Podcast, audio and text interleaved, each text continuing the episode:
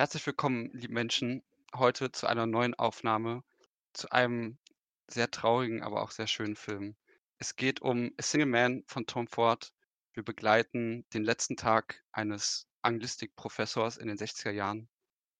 Und an meiner Seite an diesem besonderen letzten Tag ist eine, eine gute Freundin, die mich nochmal abends zu einem, zu einem gemeinsamen Dinner, eingeladen hat, Tabea. Hi, schön wieder da zu sein. David kann heute leider nicht dabei sein, ähm, aber es freut mich trotzdem sehr, dass wir beide über diesen Film sprechen können. Und bevor wir jetzt weiter daran eingehen, weil vielleicht hört man schon, dass mir dieser Film sehr gut gefällt, möchte ich dich obligatorisch fragen, worum geht es denn in A Single Man? Also wir folgen, wie du ja schon gesagt hast, dem letzten Tag auf Erden von einem äh, Literaturprofessor, äh, George Fakoma, der im, äh, in Los Angeles lebt. Das Ganze spielt in äh, dem Jahre 1962 und ähm, er hatte vor Monaten seinen langjährigen Lebenspartner Jim verloren und hat ähm, ja nach einiger emotionaler Agonie darüber ähm, nun den Entschluss gefasst, dass jetzt dieser Tag sein letzter sein soll, dass er sich am Ende des Tages äh, erschießen möchte. Und ähm, der Film erzählt dann eigentlich vor allem, ähm, mit welcher Intensität er dann diesen bestimmte Ereignisse an diesem letzten Tag wahrnimmt, bestimmte Eindrücke aus seinem Alltag. Ähm, er hat ähm, verschiedene Begegnungen mit, ähm, mit diesen diversen Charakteren, ähm, in denen man, man gewinnt den Eindruck, er dann doch nach und nach so Eindrücke finde, die jetzt, ich sag mal, ähm, dagegen sprechen würden, sich umzubringen. Aber ob und wie er dann letztlich an diesen, ähm, also letzten Abend herangeht, ob er es, ob er diesen Suizidversuch durchziehen wird, das, ähm, ja, das lassen wir jetzt erstmal offen. ja, da können wir gleich, wenn wir den Spoiler-Part einladen, drüber sprechen. Ähm, und ich frage dich mal direkt, wie hat er dir denn gefallen, bevor ich das noch weiter erörtere? Ich finde den Film, also das ist jetzt Standard natürlich, aber allein aus der ästhetischen Perspektive wirklich wunderschön. Also der Einsatz von Farben, ähm, von Musik, ähm, die äh, ganzen Close-ups auf die, auf die Mimik von Colin Firth, ähm, die sehr ausdrucksstark ist aber dann ähm, im Gegensatz dazu dann auch, äh, ich sag mal, der Fokus auf ähm, Menschen, die mehr so schöne Oberflächen darstellen, also schöne äh, weibliche und männliche Gesichter, schöne Männerkörper. Ähm, das ist halt alles ähm, wirklich sehr anrührend inszeniert in diesem Film. Ähm, ich finde die äh, Geschichte an sich, ähm, naja, fast schon so ein bisschen ähm, zu sehr durchgekaut. Also ich habe irgendwie das Gefühl, ich habe schon viele Filme gesehen, in denen der letzte Tag von XY dargestellt wird, aber das nimmt dem Film nichts. Ähm, und äh, der Film hat auch wirklich, in, ich glaube, der hat sehr, sehr kluge Ideen, die er ins Feld führen kann, ähm, über, über Trauer und über Sterblichkeit und aber auch ähm, politische Kommentare, also über, über den Red Scare in Amerika und über ähm, den, den Status, äh, den jetzt zum Beispiel die LGBTQ ähm, Community in der Welt äh, haben kann zu einem bestimmten Zeitpunkt, also diesmal in den 60ern. Und ähm, das, das lässt halt auch Rückschlüsse zu darauf, wie sie heute wahrgenommen wird im Mainstream, weil es ist ja einfach ein sehr erfolgreicher Mainstream-Film mit einer ähm, schwulen Hauptfigur. Ähm, und was aber wirklich wunderbar an dem Film ist, dass dieses Schwulsein zwar eine essentielle ähm, Charakteristik der Figur ist, aber dass es halt nicht irgendwie, dass das nur um dieses Schwulsein herum erzählt wird. Aber da würde ich später nochmal drauf eingehen ich will mal zum Schluss kommen, langsam. Ich bin ähm, blown away einfach von dem Film. Ja, da, da geht es mir recht ähnlich. Also ich finde den wirklich, wirklich sehr, sehr schön. Also es ist ein sehr trauriger und ein sehr schöner Film gleichzeitig. Ähm, sowohl auf ästhetischer Ebene, wie du es ja schon angesprochen hast, aber auch genau, in den Ideen. Ist 'n Film, der sehr aufgeladen ist, den man auch durchaus symbolisch lesen kann an einigen Stellen, der das auch in die Ästhetik einbaut, was ich gleich auch noch versuchen will, so 'n bisschen rauszustellen. Ähm, der auch das ist das ist vielleicht so 'n bisschen obvious, aber der auch wirklich toll geschauspielert ist. Also, ist ja Colin Firth schon erwähnt. Ich finde, der macht das Mhm. ganz großartig. Ähm, aber auch die ander also, Julianne Moore spielt sehr toll. Ja. Also, es gibt kein kein Casting, das hier irgendwie falsch gelaufen ist. Ähm, und das ist ein Film, der bei dem man auch so 'n bisschen merkt, dass Tom Ford auch 'n Modedesigner ist, weil ich glaube, Mode auch eigentlich 'ne relativ große Rolle spielt. Also, wenn wir noch über Oberflächen sprechen, natürlich sowieso. Mhm. Mhm. Aber es ist ein in es ist ein sehr stilvoller Film. Ähm und ich finde, er kann schafft es, ein ein gewisses Gefühl, das ich gleich auch 'n bisschen konkreter darlegen will, sehr gut zu vermitteln. Äh, und ich würde dann auch so 'n bisschen mal in in medias res gehen. Äh, und ich würde auch gerne mit dem Anfang anfangen, weil ich finde, da wird eigentlich schon sehr viel klargemacht, was da was eigentlich die Dilemmata des Films sind oder die die Dilemmata von George.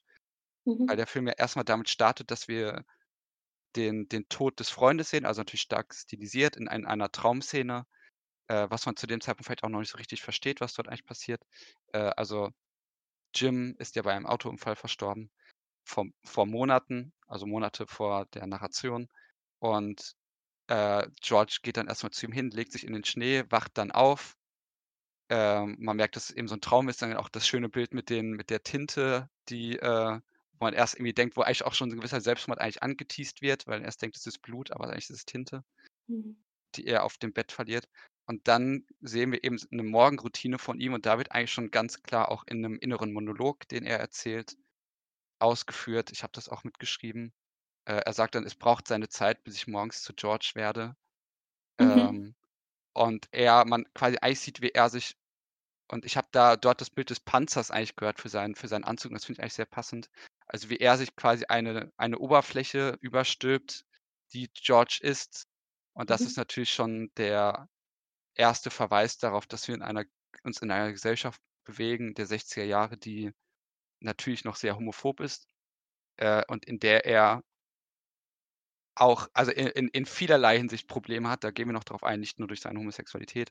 Äh, Mhm. und er auch er auch nicht off öffentlich trauern kann. Das ist, glaube ich, auch 'n wichtiger Punkt, sondern diese Trauer ist immer im Privaten.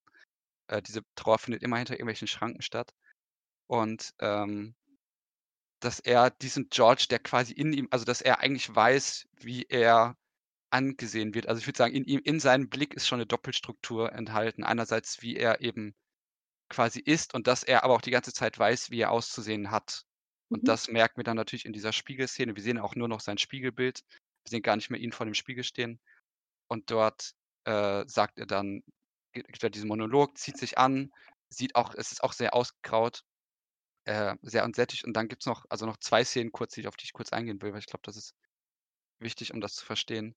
Äh, dann sehen wir dort ist ich glaube, das ist davor halt noch diesen also, es soll er sein, 'n nackter Männerkörper, der ertrinkt. Und Mhm. ich glaube, das ist dieses Bild sehen wir auch immer wieder im Film. Mhm.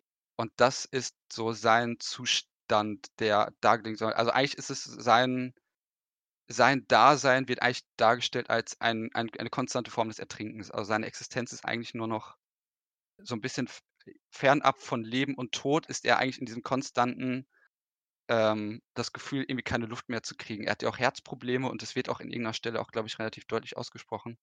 Mhm. Äh, dass das so sein seine sein Gefühl des Zustands ist irgendwie. Er hat das Gefühl, äh, nach Luft zu ringen, aber er er es kommt halt nichts so. Und, ähm, dann gibt's halt eine Szene noch, die letzte, die ich jetzt kurz ansprechen will, wenn er, ähm, das das Zimmer, glaube ich, verlässt und dann sieht er im im im Garten eine Projektion von Jim, Mhm. der mit dem Hund spielt. Und, äh, die es also, wir gehen gleich noch mal auf auf die Szene natürlich ein, aber, ähm, die die Farben werden plötzlich ganz hell. Jim steht dort mit dem Hund und lächelt ihn an. Und er selbst steht aber hinter 'ner Glasscheibe. Es ist ein Glashaus, was natürlich diese diese Oberflächlichkeit ganz stark porträtiert. Ähm, und wir sehen eigentlich den den Trauer den traurigen George, der dorthin blickt und wir sehen eigentlich, dass er in diesem Moment eigentlich auch nur noch so wirklich als diese Oberfläche existiert, würde ich sagen. Also, es gibt zwar noch das dahinter, aber eigentlich ist er seit dem Tod von Jim, würde ich auch sagen, in diese sage ich jetzt mal, heteronormativ geprägte oder äh, gezwungene Oberfläche irgendwie gebannt. Natürlich auch durch den Verlust und dass dort ähm dass das eigentlich so seine eigene Existenzform ist. Dann hat er fasst er sich auch einmal kurz ans Herz. Das der Herzschmerz natürlich auch leicht zu lesen als gebrochenes Herz. Äh, und dann sprechen sie noch darüber, dass er natürlich im Glashaus lebt, was natürlich auch auf diese Oberflächlichkeit passt. Und jetzt habe ich schon ziemlich viel geredet, äh, aber ich hoffe mal, dass das so als Einstand ganz gut ist, um zu sagen äh, wie was was ist George eigentlich für eine Person und was ist so sein Struggle? Äh und versuche irgendwie zu dir überleiten. Ich weiß nicht, hast du irgendwas dazu zu sagen oder gibt es irgendwas, das du ergänzen willst oder wo du widersprechen willst? Ich habe die ganze Zeit Dinge zu sagen. Ich wünschte, du wärst, du wärst äh, von, von, von Szene zu Szene gesprungen und hättest mal zwischendurch Pause gemacht. Ja, das, das aber wahrscheinlich gar nicht schlecht. Ich versuche gewesen, das zusammenzukriegen, was ich sagen wollte die ganze Zeit. ähm, das ist halt, ähm, das ist aber auch ein, ein Kernthema, ähm, das zwischendurch angeteasert wird. Also George ist ja jemand, ähm, der nicht immer alles das sagen kann, was, was er möchte, beziehungsweise der sich das selbst verbietet, weil er weiß, dass die Welt das von ihm erwartet. Also das mhm. spricht die Figur Kennys ja auch an, dass, ähm, dass er, äh, dass George faszinierende Dinge zu sagen hätte in diesen, wenn er, wenn er so ein bisschen in seinen Rant-Modus kommt und dann zum Beispiel die amerikanische ähm, äh, Angstpolitik zu der Zeit der 60er Jahre total angeht äh, und sich dann aber auch wieder zurücknimmt und dann sagt Kenny, ja, ähm, also da ist quasi noch mehr in dir, aber du verbietest dir das, das zu sagen, was du eigentlich wirklich denkst.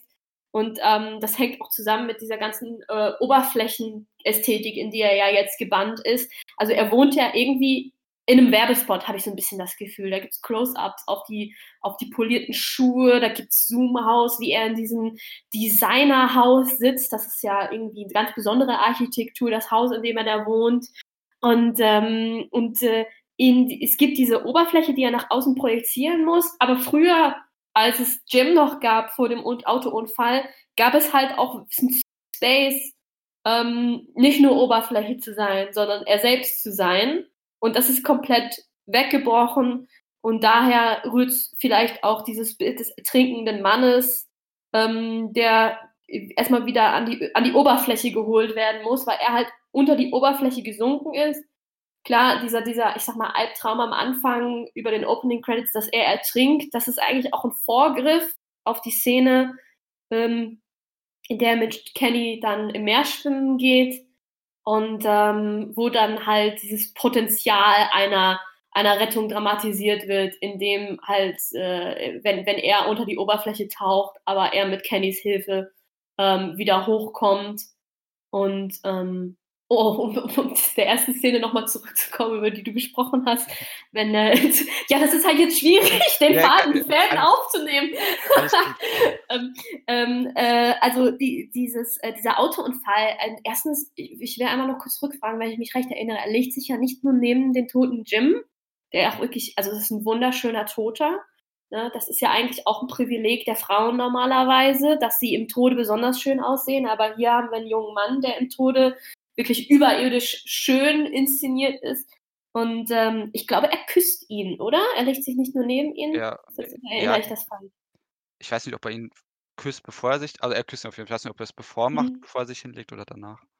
Ja, und ähm, das ist einerseits, das, das dramatisiert ja zwei Dinge. Also einmal sein, äh, seinen Todeswunsch, also er hat ein starkes Begehren, äh, auch tot zu sein, um wieder mit seinen, seinem geliebten Verein sein zu können.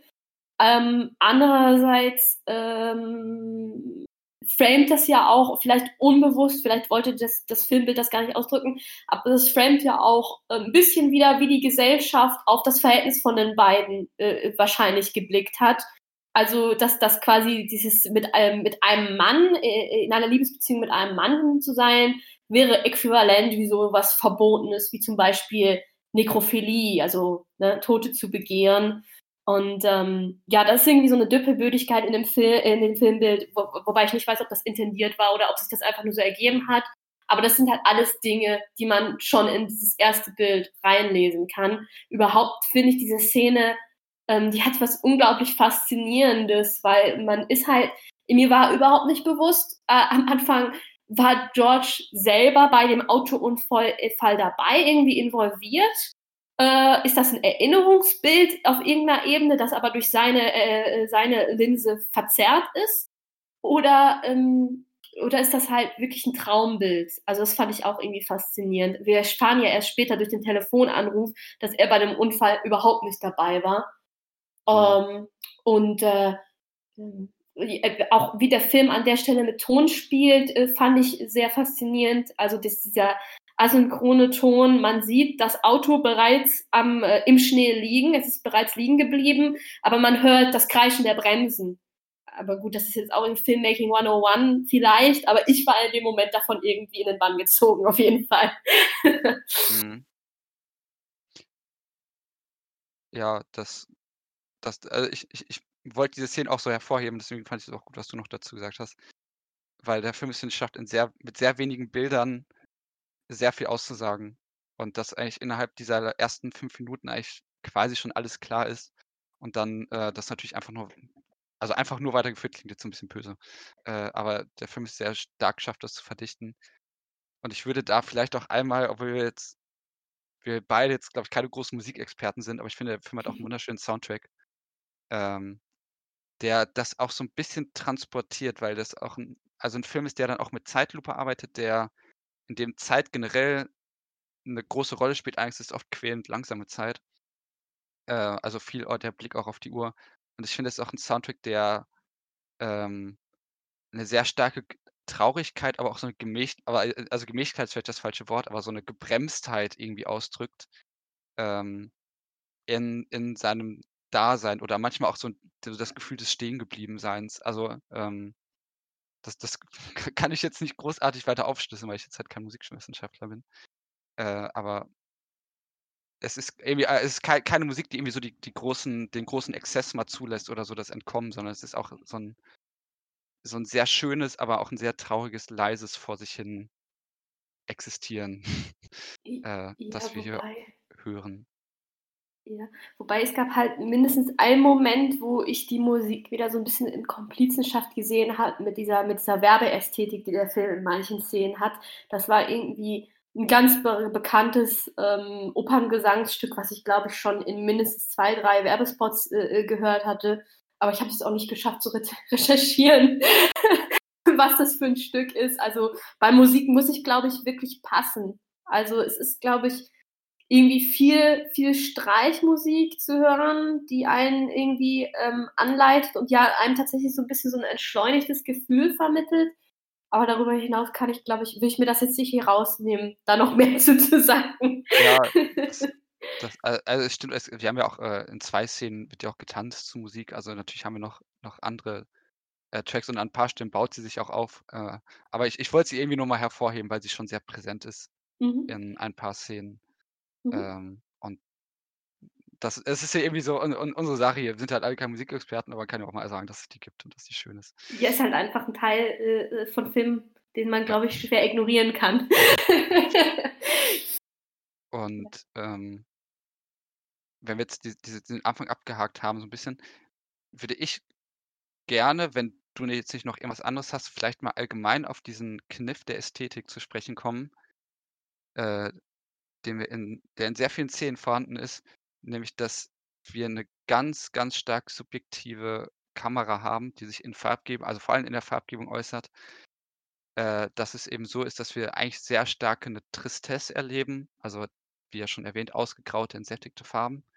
Und in einigen Momenten aber, die irgendwie 'nen Moment der vielleicht Glückseligkeit, 'n Moment des intensiven Erlebens in der Narration darstellen, dass die Kamera und die Farben sich dort also, man kann ja wirklich sagen, äh, aufblühen oder erblühen. Das kann in Gesichtern sein. Es gibt das ist so also ein klein also eine kleine Szene, die ich wunderschön finde, wenn er das erste Mal zur Universität geht und mit dieser Sekretärin, glaube ich, spricht und sie lächelt dann. Äh, also er er macht ihr 'n Kompliment und er ist jetzt er ist so so ich glaube, so eher pink lilane Lippen und dann lächelt sie und dann werden die plötzlich knallrot. Äh, was natürlich also wenn wir jetzt über Oberflächen und Werbeästhetik sprechen, steckt das natürlich auch drin. Aber Mhm. dieses Erblühen im Moment und das auch die einzigen Momente eben der einer vielleicht Utopie oder einer Glückseligkeit für ihn sind was dann eben ganz stark durch die durch die Bild und Farbgebung äh, unterstrichen wird. Also, da das ist durchgehend im Film. Es gibt immer wieder Szenen, die man alle aufzählen könnte. Und das finde ich einfach als Idee, weil ich das in Filmen so selten oder ich weiß gar nicht, ob ich das überhaupt in Filmen schon mal so stark gesehen habe und das finde ich, ähm einerseits sehr intelligent, da kann man gleich auch drauf eingehen, aber ich auch einfach wunderschön. Also.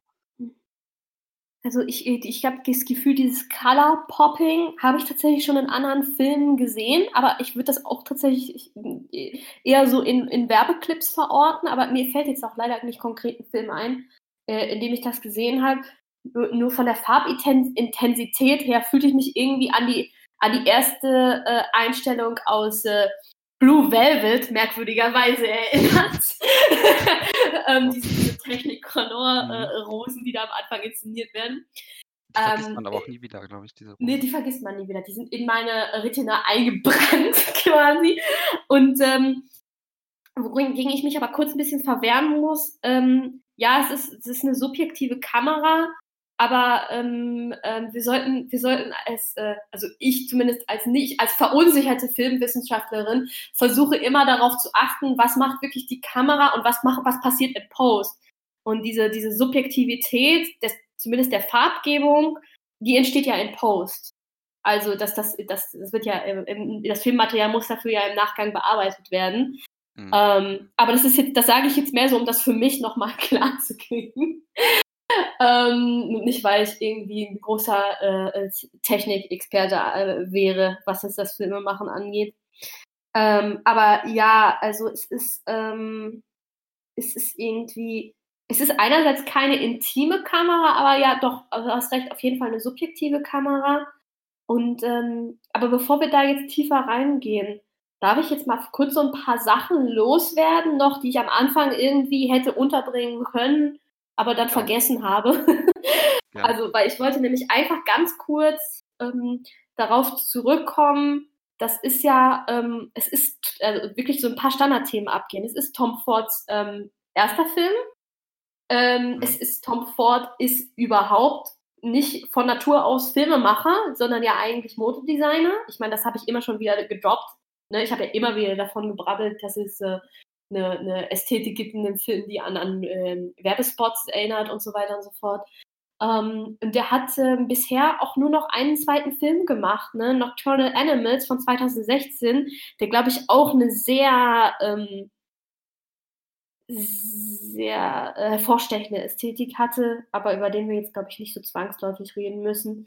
Und, äh, es ist 'ne Romanadaption, also Single Man ist eine Romanadaption von einem Christopher Isherwood, äh, Roman, ähm, der 64, äh, äh, äh, publiziert wurde, also 2 Jahre nachdem die Handlung spielt. Das finde ich schon irgendwie interessant. Ähm, und, äh, was was diesen Roman so hervorstechen lässt und was was uns heute vielleicht 'n bisschen verloren geht mit der Filmadaption ist, zu der Zeit, wo der Roman rauskommt, ist es nicht selbstverständlich, dass die Liebe zwischen 2 Männern so wirklich in ihrer Alltäglichkeit zelebriert wird. Also, das ist das ist wirklich 'n Alleinstellungsmerkmal von jetzt dem Roman und weniger von dem Film, äh, vielleicht, dass der dass der, ähm dass Christopher Isherwood da 'ne Lanze bricht und, ähm, das wirklich, äh, so darstellt, ohne das überhaupt hinterfra hinter zu hinterfragen, dass es normal ist, dass, äh dass diese beiden Männer 'ne glückliche Beziehung hatten und, äh, dass es halt, äh, ja, einfach 'ne besondere Liebe war, aber nicht 'ne besondere Liebe ob der Konstellation, dass es 2 Männer sind, sondern 'ne besondere Liebe, weil das einfach 2 Personen waren, die über Jahre, äh, miteinander verbunden waren und eben miteinander, ähm, ganz mondäne Momente teilen konnten. Und das kommt halt in dem Film noch raus, aber das ist halt ein Aspekt, der irgendwie in der heutigen Zeit dann vielleicht Zuschauern so verloren geht. Der Film kann nicht mehr, also so so 'n Impact hinterlassen, wie der wie der Roman in dieser Beziehung, äh, das noch konnte. Und, ähm, ich könnte jetzt noch über Christopher Isherwoods Biografie 'n bisschen reden, weil er hatte, glaube ich, ein sehr aufregendes Leben. Aber das heben wir uns vielleicht auf und wir gucken, ob wir dazu noch Zeit hatten. Und, ähm, jetzt können wir wieder zurück zu dem Punkt kommen, den du eigentlich einleiten wolltest, also das Mhm. Color Popping. Ja, die ja, stimmt, das, das vielleicht auch noch, das vielleicht noch hätten erwähnen können, dass das natürlich eine Romanadaption ist, äh, die auch, glaube ich, auch, also seine Biografie auch so ein bisschen eingewoben wurde. Mhm. Äh, also ich glaube aber auch Tom Fords Biografie, ne? Da habe ich nämlich Probleme, Verständnisprobleme erst gehabt. Ja, irgendwie, ich, ich, ich glaube, es kam, also irgendwie haben sich, glaube ich, auch noch es, irgendwie miteinander abgesprochen oder so. Also ich habe da auch irgendwie so den Der Partner so von, von Christopher Isherwood hat, glaube ich, kollaboriert mit Tom Ford, ja. Weil Christopher Isherwood war ja schon länger tot zu dem mhm. Zeitpunkt, wo der Film gemacht wurde. Aber ähm, genau, der Partner ähm, von, von Christopher Isherwood, äh, ich habe hab seinen Namen leider vergessen. Ähm, aber ich, ich glaube, das, das tut dann auch nicht so sehr zu. Er hat auch eine Cameo in dem Film tatsächlich, der, der Lebenspartner von Christopher Isherwood. Der sitzt im Lehrerzimmer wohl an einer Stelle. Hm. Ja, the more you know. äh, aber ja, zum Color Popping. Was, was ich dort, oder was, was ich darin recht intelligent finde, denn wir haben es ja hier mit dem, mit einem 16-Jahres-Setting zu tun.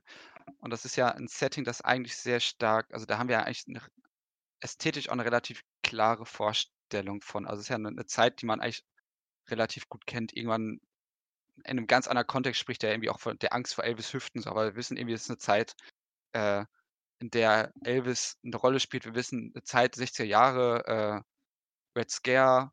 Mhm. Äh, wir haben vielleicht noch so ein bisschen die Suburbs, also die 68er sind noch nicht da, so. Mhm. Ähm, das haben wir irgendwie alles vor Augen, auch gerade natürlich in der, in der Nachbarsfamilie verkörpert, die das noch ganz stark darstellt. Also es gibt eine, eine äh, sehr klassische äh, Familie in, im, äh, im Nachbarhaus von George. Und ähm, ich glaube, was ich so intelligent an dieser Subjektivierung der Kamera, also dass wir eben sehen, dass es ganz stark Georges Blick ist, ist einerseits, dass es sich dem eben entzieht, dass es vielleicht eine gewisse Form der Gegenästhetik auch darstellt. Also dass wir, wir haben ja eine Figur, die unerkannt oder quasi unerkannt lebt in dieser Zeit.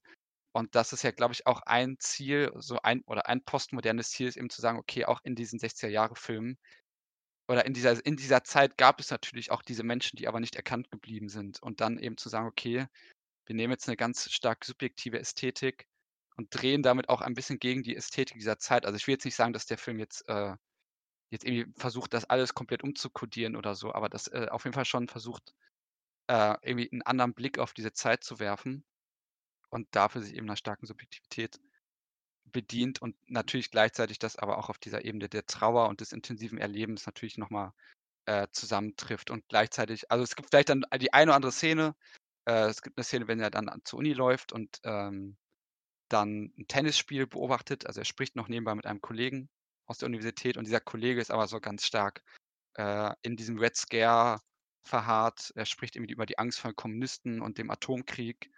Und äh, dann spricht er irgendwie über seinen Atomschutzbunker und äh, dann geht es irgendwie auch um die Welt allgemein. Und George betrachtet aber die ganze Zeit echt nur diese, diese Oberkörper der, der äh, Studenten, die Tennis spielen. Mhm. Und äh, das Ganze leuchtet da natürlich auch ganz stark auf. Und dann sagt er in einer Szene irgendwie, du nimmst dich gar nicht ernst oder so. Äh, und dann siehst du, sieht man halt so ein Frame lang, oder ist mehr als ein Frame, aber so eine Sekunde lang so ein Bild, wie er mit seiner Familie, wie er, wie George sich vorstellt, dass er mit seiner Familie und ich glaube irgendwie einem Schwein oder irgendeinem Tier, ich weiß nicht welches Tier es ist, äh, in so einem Bunker stehen. Ja. Äh, und er das natürlich null ernst nehmen kann und er dann auch sagt, ja, irgendwie, äh, dann geht es irgendwie um, ich weiß nicht, um Liebe oder Behaglichkeit oder irgendwas in der Welt. Er meinte so, in der Welt, ohne das will ich eigentlich nicht leben. Und mhm. dann ist das mhm. Thema für ihn auch durch. So. Ja. Und ich finde, ich glaube, das ist so eins der, der wichtigen, also für mich der wichtigen Merkmale, weswegen man diese Ästhetik natürlich auch schon queer deuten kann oder mhm. äh, darüber hinaus, also wir haben ja schon gesagt, George ist nicht nur queer, sondern George ist auch ein gewisser Intellektueller, äh, der in scheinbar anti-intellektuellen Zeiten lebt, möchte der Film, glaube ich, auch sagen. ja, schon ja. so ein bisschen, ja. Doch. Darf ich mich da kurz mal ja. einschalten oder hast du noch ganz viel, was du jetzt sofort loswerden musst? Äh, gerne. okay, ja, also das ist ähm, wirklich, also dass der so, ähm, ja, so eine Gegenästhetik entwirft, äh, ja, das ist mir eigentlich gar nicht so aufgegangen, weil ich natürlich äh, wenn ich die erste, meine, meine erste Assoziation zu bestimmten Filmbildern ist so, ah, oh, Werbeästhetik das würde ich natürlich dann nicht irgendwie zwangsläufig ähm, mit, mit Gegen, äh, Gegenästhetik sofort in Verbindung setzen, sondern meine erste Assoziation mit Werbung wäre natürlich eigentlich irgendwie Mainstream, weil Werbung soll ja Mainstream-Appeal haben. Aber eigentlich so einen gewissen Aspekt von, von Gegenästhetik und damit auch von Queerness muss ja eigentlich Werbung haben, also zumindest auch in der Modebranche, weil ich glaube, als Modemacher will man ja auch so ein bisschen Provokateur sein. Das heißt, man ist irgendwie, man muss immer so zu einem gewissen Punkt auch gegen den Mainstream pushen. Ähm, sonst äh, fällt man ja heute dann auch einfach nicht auf.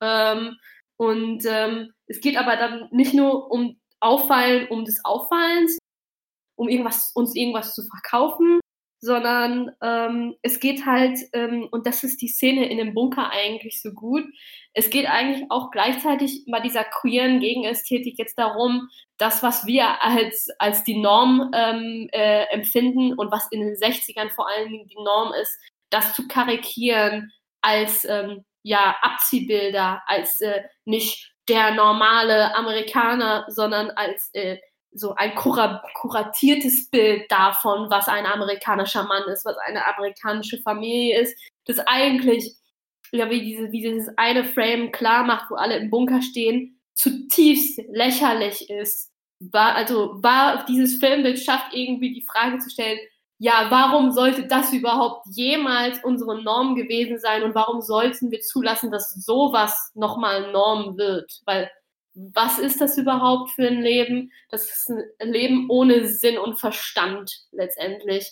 Man lebt eigentlich nichts für, and für nichts anderes mehr als für eine sehr äh, biedere Oberfläche. Äh, man lebt für nichts anderes als dafür irgendwie ja halt äh, ne, Kinder in die Welt zu setzen und das Land damit irgendwie äh, äh, weiter wirtschaftlich zu pushen.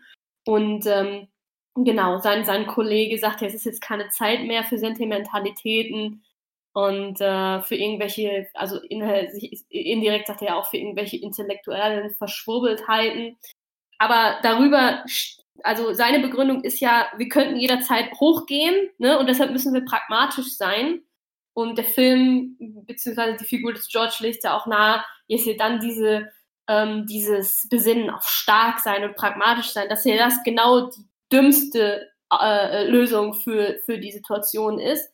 Weil abgesehen von also Kommunistenhass und Red Scare, die ja halt nicht logisch begründet ist, ist ja die Angst vor äh, dem Tod durch, äh, durch einen Atomschlag eine reelle Angst, die zu dieser Zeit Sinn gemacht hat. Und äh, es hat aber überhaupt keinen Sinn, mit Stoizismus und, und Pragmatismus jetzt nur diese, dieser Angst entgegenzuhalten, sondern ähm, ja, es, es ist das Einzige, was überhaupt irgendwie was bringt, ist halt sich zum Beispiel auf äh, die Schönheit zu besinnen und auf alles das, ähm, was, was halt irgendwie an menschlicher Kultur erhaltenswert ist, abgesehen von diesem einen Abziehbild der uramerikanischen Familie. Mhm. So, ja, sorry, das war jetzt so, so ein richtiger Rant irgendwie. Nee, aber das, das, das, das, trifft sehr gut. Ich habe jetzt gerade noch mal in den Notizen geguckt. Ich habe, also das Zitat ist dann auch, äh, also der Mann sagt, wenn die Russen eine Rakete auf uns abfeuern, bleibt keine Zeit mehr Gefühle für Gefühle. Und dann sagt George, also im, im Deutschen, äh, eine Welt, in der es keine Zeit mehr für Gefühle gibt, ist eine Welt, in der ich nicht mehr leben will. Und dann habe ich nur auch aufgeschrieben, äh, weil man natürlich nebenbei das Tennismatch sieht und dann, das ist natürlich so ein ganz klassischer Filmkniff, dann der, der letzte Tennisschlag und der hat so einen richtig lauten Sound und damit merkst du natürlich so, okay, George hat das Battle jetzt gewonnen ja. äh, zwischen den beiden, weil äh, der, der Tennisschlag so, so äh, betont wird. Mhm. Aber ja, das, das ist so diese, diese Gegenüberstellung und ich glaube, dafür ist auch diese ganze Uni-Episode da, weil er da, äh, und da rantet er ja auch selber ziemlich, also er gibt ja auch eine Vorlesung oder ein Seminar, vielleicht auch eher, äh, oder so ein Mix, äh, wo sie dann über Huxley, glaube ich, sprechen. Mhm. Aber ich weiß gar nicht, über welchen Roman. Weißt du das ich, ich habe es auch leider, ich habe auch leider nicht aufgeschrieben. Ich habe also, überlegt, ob die über Brave New World reden, aber ähm, ich das meine, konnte ich nicht. Das, ich, glaub, ich glaube nämlich auch nicht. Ich glaube, das habe ich missinterpretiert. Ich habe das nur irgendwie, ich dachte an Brave New World, weil einer der Studenten irgendwie so ganz flapsig sagt, so, ja, der Titel hat überhaupt nichts mit der Handlung zu tun. Es geht doch nur um diesen alten Mann, der irgendwie sich in dieses junge Mädchen verliebt und denkt, der ist zu alt für sie oder so. Und, ähm, und ich glaube, es kann sein, dass sich das nicht mal auf einen Huxley-Roman bezog, sondern es kann auch sein, dass sich das auf Lolita bezog. Ich weiß es nicht. Ich glaube, an der, der Stelle sind da einige Sachen durcheinander ähm, äh, äh, geraten. Und dann war ich auch von dieser Antisemitismus-Einlage irgendwie auch äh, total distracted, wo der eine Student fragt, ob Huxley Antisemit gewesen wäre.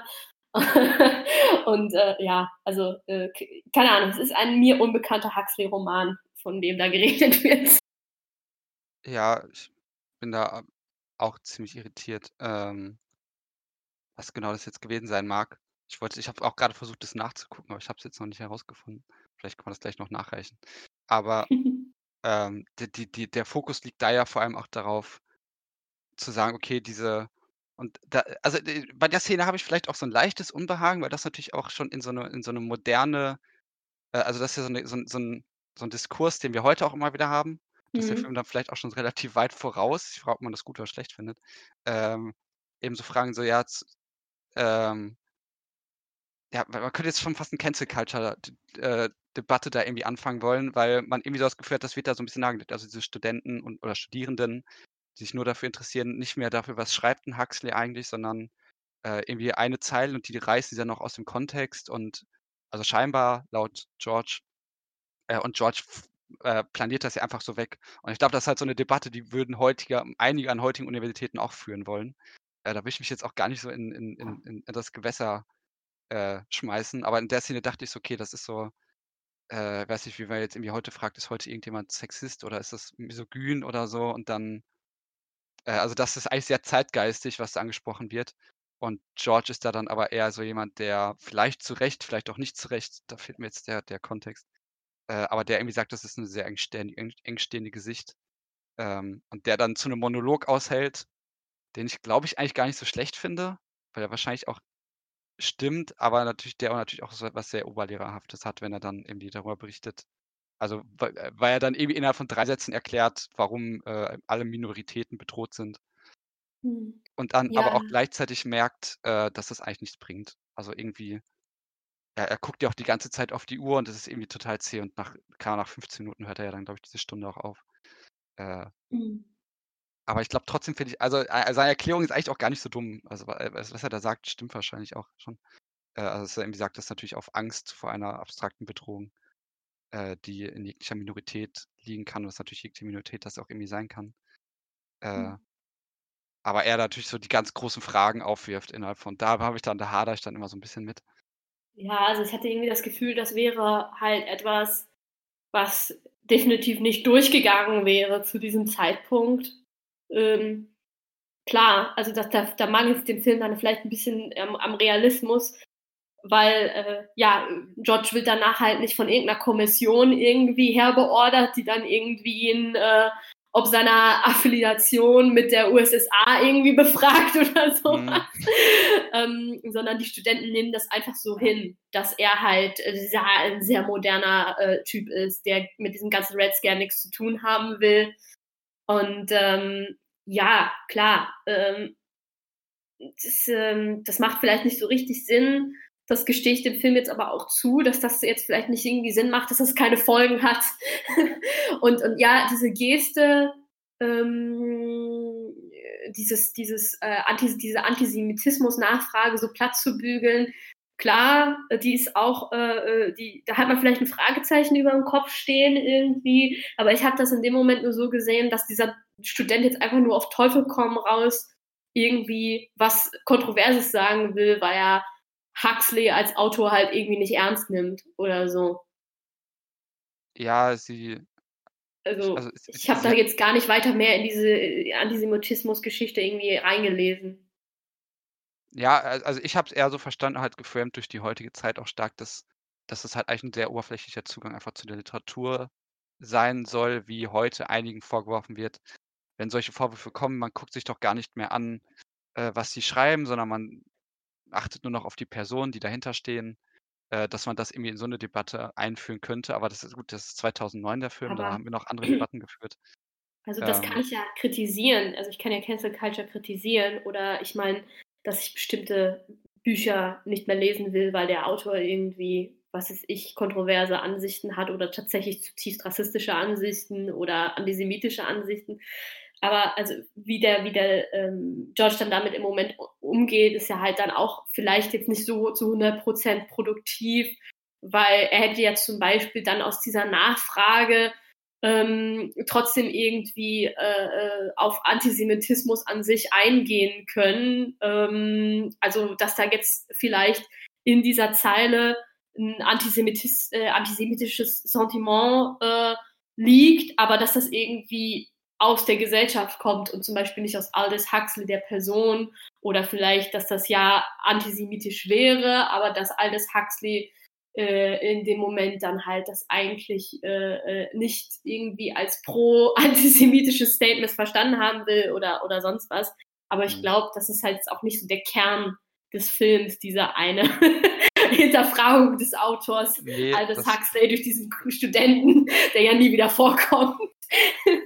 Nee, ich, ich, ich glaube, ich hab, da hätte das auch eher einfach als Sinnbild dafür gelehnt, dass der Film irgendwie sagt, okay, er, er lebt also fast alle Figuren, die wir in diesem Film ja auch sehen, über die wir dann die wir gleich noch thematisieren müssten, äh, sind ja Figuren, die aus der Zeit gefallen sind, auf irgendeine ja. Art und Weise. Und dass da eben dieses Gefühl von antiintellektuellen Zeiten, von vielleicht stark kommerzialisierten Zeiten, alles, was da so drin steckt, da so eine Entladung stattfindet. Irgendwie, also so ein, das, das wird da so downgepinnt auf diesen Moment. Also es gibt da natürlich mehrere Momente, aber in dieser Universitätsepisode allgemein, dass man irgendwie merkt, okay, George kann auch intellektuell nichts mehr mit diesen Leuten anfangen. Mhm. Äh, und dass auch diese ganzen Studierenden sich auch auf Literatur, also irgendwie, da steckt ja so eine gewisse Liebe zur Literatur, glaube ich, auch drin, die mhm. gezeigt werden soll und dass die nicht mehr bereit dazu sind, glaube ich, auch sich in diese Welt irgendwie hineinzubegeben. Das äh, wird ja auch ausgedrückt. Also die, er sagt ja irgendwie auch, die sind doch alle einfach nur dafür aus, irgendwie dahin zu kommen. Äh, und dann wird noch, ja gut, dann kritisiert er das Fernsehen noch ein bisschen und so weiter. Äh, das mhm. ist jetzt vielleicht auch nicht so Teil des Themas. Aber das verdeutlicht natürlich eben, wie sehr er auch vielleicht politisch und intellektuell so eine Außenseiterfigur ist, obwohl er ja auch eine, auch eine sehr gefragte Figur ist. Also er schafft es ja schon gut, sich zu geben in dieser Welt. äh, ja, gut, also seine Oberfläche, halt seine Oberfläche funktioniert ja ganz gut, außer am letzten Tag einigermaßen. Ist ja auch sehr privilegiert in dieser Welt, das mhm. muss man jetzt mal einfach sagen. Also er ist äh, ein äh, ähm, weißer Mann mittleren Alters mit einer guten Bildung und offenbar, wenn ich mir das Haus angucke, auch mit sehr viel Geld. Mhm. und ähm, das wird ja auch irgendwie klar, dass also rein oberflächlich ihm die Welt ja quasi gehört. Ähm, äh, jetzt, äh, wenn man jetzt mal von seiner, seiner Sexualität absieht. Also Frauen, die sind ja äh, schon so auf so einen Hintergrundplatz äh, delegiert und äh, zum Beispiel, er hat ja eine Begegnung mit, ähm, ja, ist, ist, der Typ ist so eine Art Gigolo oder sowas. Also ich meine Carlos, dieser, dieser Typ, der in diesem James Dean Outfit mhm. irgendwie abhängt von dieser, äh, von diesem einen Kiosk. Und ähm, da wird ja auch klar, dass der zum Beispiel irgendwie nicht ähm, die gleichen Möglichkeiten hat wie George, weil er ist halt europäischer Migrant ähm, und hat offenbar kein Geld, außer, also er hat nur die Klamotten, die er am Leib trägt, mehr nicht. Und ähm, ja, das also, der, der Film ist auf einer gewissen Ebene also so gender- und class-conscious, aber irgendwie bügelt er das auch alles so ein bisschen glatt. Also so mit Carlos zum Beispiel versteht er sich dann auch direkt auf Anhieb super und ist dann auch irgendwie total nett zu dem. Zu seiner ähm, wahrscheinlich mexikanischen Putzfrau ist er ja auch total herzlich. Und ähm, ich habe irgendwie das Gefühl, also alle Frau, allen Frauen gegenüber haben, strahlt er irgendwie ja, ich weiß nicht, ob, ob das, was er gegenüber Frauen ausstrahlt, ob das so eine Art, äh, ja, ähm, Projektion ist von dem, dass, dass, äh, dass er so als Mann halt schon in dieser Welt irgendwie mehr zu sagen hat ähm, und er das einfach so hinnimmt. Oder ob er ähm, auf, aufgrund seiner Marginalisierung, weil er eben äh, äh, homosexuell ist, so eine, mehr so eine Art ähm, Komplizenschaft mit Frauen hat. Das kann ich halt an, da, an, anhand der äh, Art und Weise, wie der Film framed, nicht so ganz lesen. So. also ist, ist George, ist er ein, ähm, äh, ein Protofeminist oder ist George eigentlich äh, genauso misogyn wie, wie heterosexuelle Männer der 60er auch, zum Beispiel? Das weiß ich nicht. ja, schwer zu sagen. Ähm, ich find also, ich finde den Komplizenschaftsgedanken eigentlich gar nicht so schlecht. Ich glaube, gerade wenn er mit, äh, Charlie zusammen ist, dann kann man den, glaube ich, auf jeden Fall auch bringen, weil sie beide also Charlie ist eine über die haben wir jetzt noch nicht gesprochen. Wir müssen, ähm vielleicht gehen wir auch zu ihr einfach mal über. Mhm. Charlie ist eine 'ne Freundin von ihr, die das wird ja auch ich glaube, sie hat auch gesagt, dass die mal zusammen waren 'ne kurze Zeit, glaube ich, oder? Oder wollten sie Äh. zusammenkommen? Irgendwas es wird über über Sie London gesprochen und dann Die hatten mehrmals miteinander geschlafen. Ähm, da könnte man jetzt das könnte man jetzt auch noch hinterfragen, aber das das stelle ich jetzt mal zurück kurz. Und, äh, sie ist wohl immer noch in ihn verliebt. Mhm. Aber, äh, ähm, George macht es ja sehr klar, dass er, glaube ich, gegen dieses Miteinander schlafen jetzt nicht so richtig die Vorbehalte hat, aber dass alles, was er für sie empfindet, rein platonisch ist. Dass er Mhm. nie in sie verliebt war. Das ist ja sehr klar. Ja, ja, also es es also es wirkt irgendwie so, dass also ja, genau, sie sie hängt da dran. Sie ist ja auch 'ne Fi Figur, die ganz stark aus der Zeit gefallen ist. Äh, Mhm. sie ist auch unglaublich theatralisch. Äh Ja, sie ist Camp halt. Sie ist total Mhm. Camp irgendwie, was ja auch Äh diese diese queeren Praktiken irgendwie wieder aufruft. Und die beiden haben eigentlich 'n 'n sehr intimes Beisammensein. Also, sie ist ja auch die, wenn wir wenn wir dann in Rückblenden sehen, wenn George davon erfährt, dass Jim gestorben ist, dann läuft er also geht er ja auch zu ihr und, äh, heult sich bei ihr aus. Äh, und das geht auch und sie haben auch 'ne sehr starke Offenheit. Also, auch grade diese Szenen, wenn's da mal kurz zum Streit zwischen den beiden kommt und die sich eigentlich echt 'n paar üble Sachen an den Kopf werfen, äh, wo man aber auch merkt, okay, es hat was sehr Bereinigendes aber auch. Ähm und schon irgendwie etwas sehr Nahbares. Und beide sind aber auch eigentlich sehr parallel gezeichnete Figuren, weil beide eigentlich beide haben keine Zukunft mehr. Äh, da geht's ja dann auch irgendwie drum, dass, äh, Charlie auch sagt Charlie nicht irgendwie so was: „Mein mein Geschäft ist die Vergangenheit“ oder irgendwie so was. Sie sagt ja so also, sie lebt von der Vergangenheit. Äh, dachte, das in der Gleiche Vergangenheit zu leben ist ihre Zukunft, sagt sie oder so was, weil sie Genau. 'ne Frau ist halt. Also, das das wird auch, glaube ich, ja explizit gesagt, dass es nicht nur an Charlie als Person liegt, sondern dass das quasi der Platz ist, auf den Frauen irgendwie delegiert sind. Und George ja durchaus auch 'ne ähnliche, äh Stelle hat. Also, vielleicht nicht 'ne ganz gleiche, aber ich habe ich habe jetzt auch grad noch das Zitat vom Beginn gefunden, wenn man über Zeit sprechen will.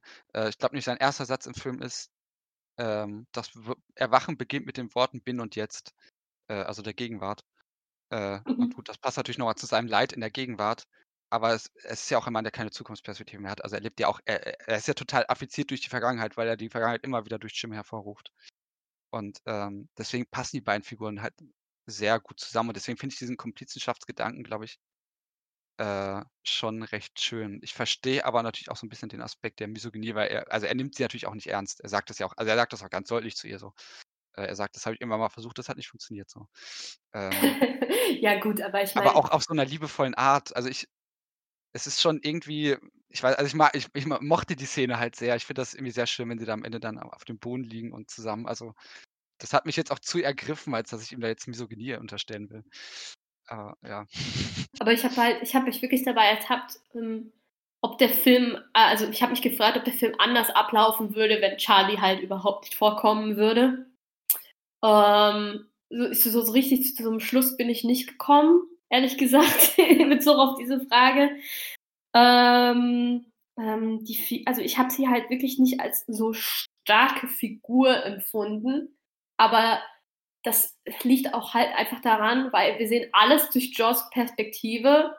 Also, Colin Firth spielt sich halt die Seele aus dem Leib, weil der Film das halt auch so framet und das auch so framen will. Und, ähm, ja, es ist halt es spricht auch nichts dagegen, ähm, gegen diese totale Subjektivität, die der Film an sich hat.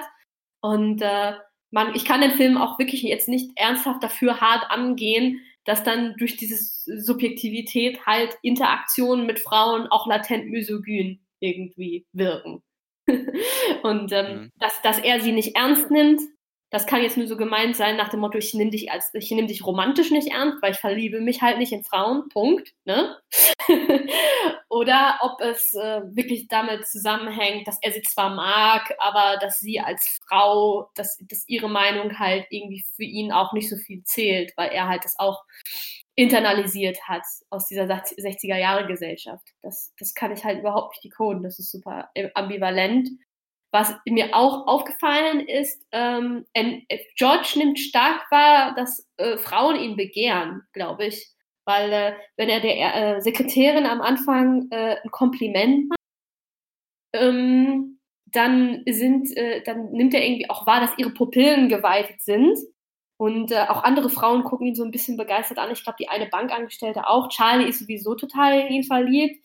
Wobei man nicht weiß, ist Charlie eigentlich wirklich in ihn verliebt? Oder ist George für Charlie so die letzte Chance, nochmal irgendwie eine glückliche Familie äh, aufzubauen? So. Also das, das weiß ich auch nicht. Ob Charlie wirklich in George als Mann verliebt ist oder ob Charlie, Charlie in den Gedanken verliebt ist, jetzt mit ihm was aufbauen zu können, was dann irgendwie die große Liebe ist oder sowas. Und ähm, auf jeden Fall dieses Pupillenchecken kommt ja auch in der Szene mit Carlos nochmal vor. Und ich glaube, Carlos Pupillen sind nicht geweitet, was wahrscheinlich dann auch die Basis der Entscheidung ist, für ihn nicht mit Carlos zu schlafen. Also ich habe irgendwie das Gefühl, dass ähm, dass George in dem Moment sofort merkt, okay, Carlos ist eine Prostituierte und wenn ich jetzt mit dem was anfange, dann hat Carlos selber da überhaupt gar keinen Spaß dran und das ist ja halt auch nichts für George. So. Mhm. Das ist jetzt eine merkwürdige Tangente, die ich hier jetzt gerade aufbaue. Aber das, das passt ganz gut, weil ich, auf, das wollte ich mich mal immer noch fragen, äh, eigentlich noch anhand der Vorlesungsszene auch, weil äh, in der Vorlesungsszene äh, ganz stark die die Augen dieser einen Freundin vermeintlichen Freundin, man weiß es ja nie zu dem Zeitpunkt nicht so ganz genau, von Kenny, also dem anderen Studenten. Und er sie also die Kamera sie immer wieder ganz stark betrachtet, dann Kenny auch mal wieder. Und ich so gefragt habe: „Warum guckt dieser Film sich eigentlich so oft Augen an und Gesichter?“ Äh, und gerade natürlich auch von ihr. Und dann taucht es ja in der von dir erwähnten Flirtszene wieder auf, wenn er auf Carlo oder danach flirten sie ja so ein bisschen Mhm. leicht miteinander rum. Ähm wenn die aufeinandertreffen und da hat man natürlich ganz stark gemerkt, okay, das finde ich auch schön gemacht eigentlich. Äh, er bietet ihm eine Zigar Zigarette an, dann sagt George erst nein, dann, dann guckt er ihn an, dann kommt der, der, der ganz schnell Augenkontakt, der durch die, durch die Kamera hergestellt wird. Äh, und dann sagt er, nee, ich, okay, ich nehme die doch. Mhm. Äh, dann, wird, dann wird auch plötzlich alles so schön pink. Also ist auch eine wunderschöne Szene, finde ich. Äh, auch mit diesem pinken Smog am Himmel. Ähm, und dem Psycho-Poster im Hintergrund. Mhm. Äh, und dann sprechen sie eben, obwohl natürlich klar wird, also dann geht er noch mit und dann, wie du geschildert hast, denkst du, da, da kommt jetzt noch mehr, aber nee, sie sprechen dann einfach nur miteinander. Aber dass in diesem Augenkontakt ähm, einerseits vielleicht eine gewisse Solidarität, aber auch das Interesse irgendwie bekundet wird und das, aber gleichzeitig auch, also für mich so, so ein paar Sachen frage ich mich da, so, also ein paar Sachen habe ich da wahrscheinlich noch nicht zu 100% verstanden. Ähm, aber das, also ich finde es auf jeden Fall gut, dass du es erwähnt hast. Ich habe jetzt auch keine weiteren Epiphanien zu, aber irgendwie fand ich das ja, recht faszinierend. Also für mich war das irgendwie in Stein gemeißelt, dass, dass äh, Carlos ihn quasi als Person sieht, aber halt eben keinerlei sexuelles Interesse an ihm hat. Also dass deshalb dieser Pupillencheck irgendwie am Anfang schon mal des Filmes gezeigt wird, damit der, der Zuschauer das später irgendwie wahrnimmt, dass, dass Carlos halt irgendwie ja vielleicht Interesse an George als Person hat, aber dass es jetzt zum Beispiel nicht so ist, weil er irgendwie gerne wirklich mit ihm schlafen würde, sondern halt er hat auch so eine, so eine Minoritätenexistenz als Sexworker eben. Und darin besteht halt die Verwandtschaft der beiden Figuren vielleicht. Dass, mhm. dass George äh, zwar erkennt, okay, ähm, das ist niemand, der sich jetzt irgendwie in mich verlieben wird oder ernst, ernsthaftes sexuelles Interesse an mir empfinden wird, aber das ist, ist jemand, der zu einer ähm, ähnlichen Existenz wie ich tendiert, einfach halt, weil Sexworker zu sein und auch halt männlicher Sexworker zu sein, ist jetzt zum Beispiel absolut nicht kompatibel mit heteronormativen äh, Lebensmodellen. In den 60ern nicht und heute eigentlich immer noch nicht, wenn man jetzt mal ganz mhm. ehrlich ist. Auch wenn Sexworker natürlich jetzt eine Plattform haben und mehr ähm, von der Akzeptanz geredet wird, dass Sexwork auch ein Job ist, ein ganz normaler wie jeder andere auch muss man, glaube ich, jetzt nicht keinen kein Hehl daraus machen, dass äh, Sexworker ähm, genauso heute noch viel Verachtung erfahren, genauso wie viele Leute immer noch offen homophob sind, auch wenn wir einen ganzen Schritt weiter äh, äh, sind als seit den 60ern. Mhm. Ja, die, seine Figur ist auch sehr, also natürlich durch diese James Dean-Referenz, gleichzeitig auch, äh, natürlich auch sehr klar, also durch sein Äußeres äh, und dass er irgendwie auch so Ambitionen natürlich irgendwie hätte gerne vielleicht auch selber so eine, so eine James Team-Figur zu werden. Man aber natürlich auch mal, also er ist ja auch nur aus der Zeit gefallene Figur. Ähm, ja, weil man natürlich dachte, merkt, also die, die 50er Jahre sind ja schon rum, ne? Also er, wir sind ja in den 60ern, also er passt ja eigentlich auch schon gar nicht mehr in die Zeit. Und deswegen wird es wahrscheinlich auch über dieses Sexworker nicht mehr hinausgehen. Und ich glaube, deswegen kommt da natürlich auch eine gewisse Solidarität. Also ich glaube, das ist so eine gewisse Solidarität, die alle diese Figuren teilen, die ähm, eigentlich keine Zukunft haben. Ich glaube auch im Übrigen, James, James Dean ist wichtig für so eine queere Ästhetik. Aber wolltest Ja, du jetzt noch auf was jeden Fall. ergänzen? Weil sonst würde ich jetzt eben kurz darüber noch reden. Äh, nee, das passt ja. Mach. Okay, also, äh, ach, im Übrigen, dieser Schauspieler, der Carlos spielt, ich habe überlegt, ob ich den äh, mal in einem äh, Musikvideo gesehen habe. Es gibt diesen einen Fergie-Song Milf Money, der ja auch total, also das Musikvideo ist auch total campy irgendwie und ja halt ne, ähm, ja, diskutiert weibliche Sexualität, also sowieso die, irgendwie schon ein bisschen abseitig vom Mainstream und ich, ich glaube, der Mann, der den Milchmann spielt in diesem Musikvideo, ich glaube, das ist der gleiche Schauspieler, aber ich bin mir nicht sicher. Das ist einfach so ein, keine Ahnung, so ein, so ein Gesicht, was halt so auch schon so eine gewisse, gewisse männliche Normschönheit darstellt, die man heute öfter sieht. Und äh, ja, die in den 60ern vielleicht nicht so gefragt war, weil es in den 60ern ja gar nicht irgendwie zwangsläufig darum ging, äh, im Mainstream, wie schön man jetzt ist, äh, sondern äh, es geht darum, irgendwie so, so ein bestimmtes Bild von Männlichkeit äh, äh, zu kuratieren, was halt sofort, worauf man sofort Werte projiziert und jetzt kein ästhetisches Interesse so wirklich. Aber da kommt jetzt halt James Dean, in, Dean ins Spiel. Der ist ja schon, also das ist ja eine prekäre Männlichkeit, glaube ich, ähm, die James Dean äh, äh, verkörpert, weil der spielt doch in, ähm, oh, wie heißt dieser eine Film, total bekannt. Äh, Rebel Without a Cause, oder? Rebel Without a Cause, genau. Spielt er ja einen Mann, der irgendwie, ähm, also einen jungen Mann, der eine Adoleszenzkrise hat und so irgendwie gar nicht mehr weiß, wohin mit seinem Leben eigentlich. Ähm, also, also thematisiert dieses, diese Figur des James Dean ja einmal irgendwie einen gewissen Krisenzustand von Maskulinität, aber halt auch ähm, deutet auch an, dass halt sowas wie ähm, zum Beispiel männliche Filmikonen, dass das auch irgendwas ist, wodurch Queer Culture schon leben kann in, in Zeiten, wo sie eigentlich nicht so sichtbar ist äh, wie heute. Also dass man dann so, dass dann irgendwie dass Männer dann zum, zum äh, irgendwie Sexsymbol werden, ähm, obwohl das eigentlich gar nicht so geplant ist vom Mainstream aus. Mhm. Und ähm, dagegen steht halt diese, diese cleane Männlichkeit, die, die, ähm, die George verkörpert, diese irgendwie nach außen hin asexuelle Existenz, dieses, dieses äh, ja, 50s, 60s Modell von Männlichkeit.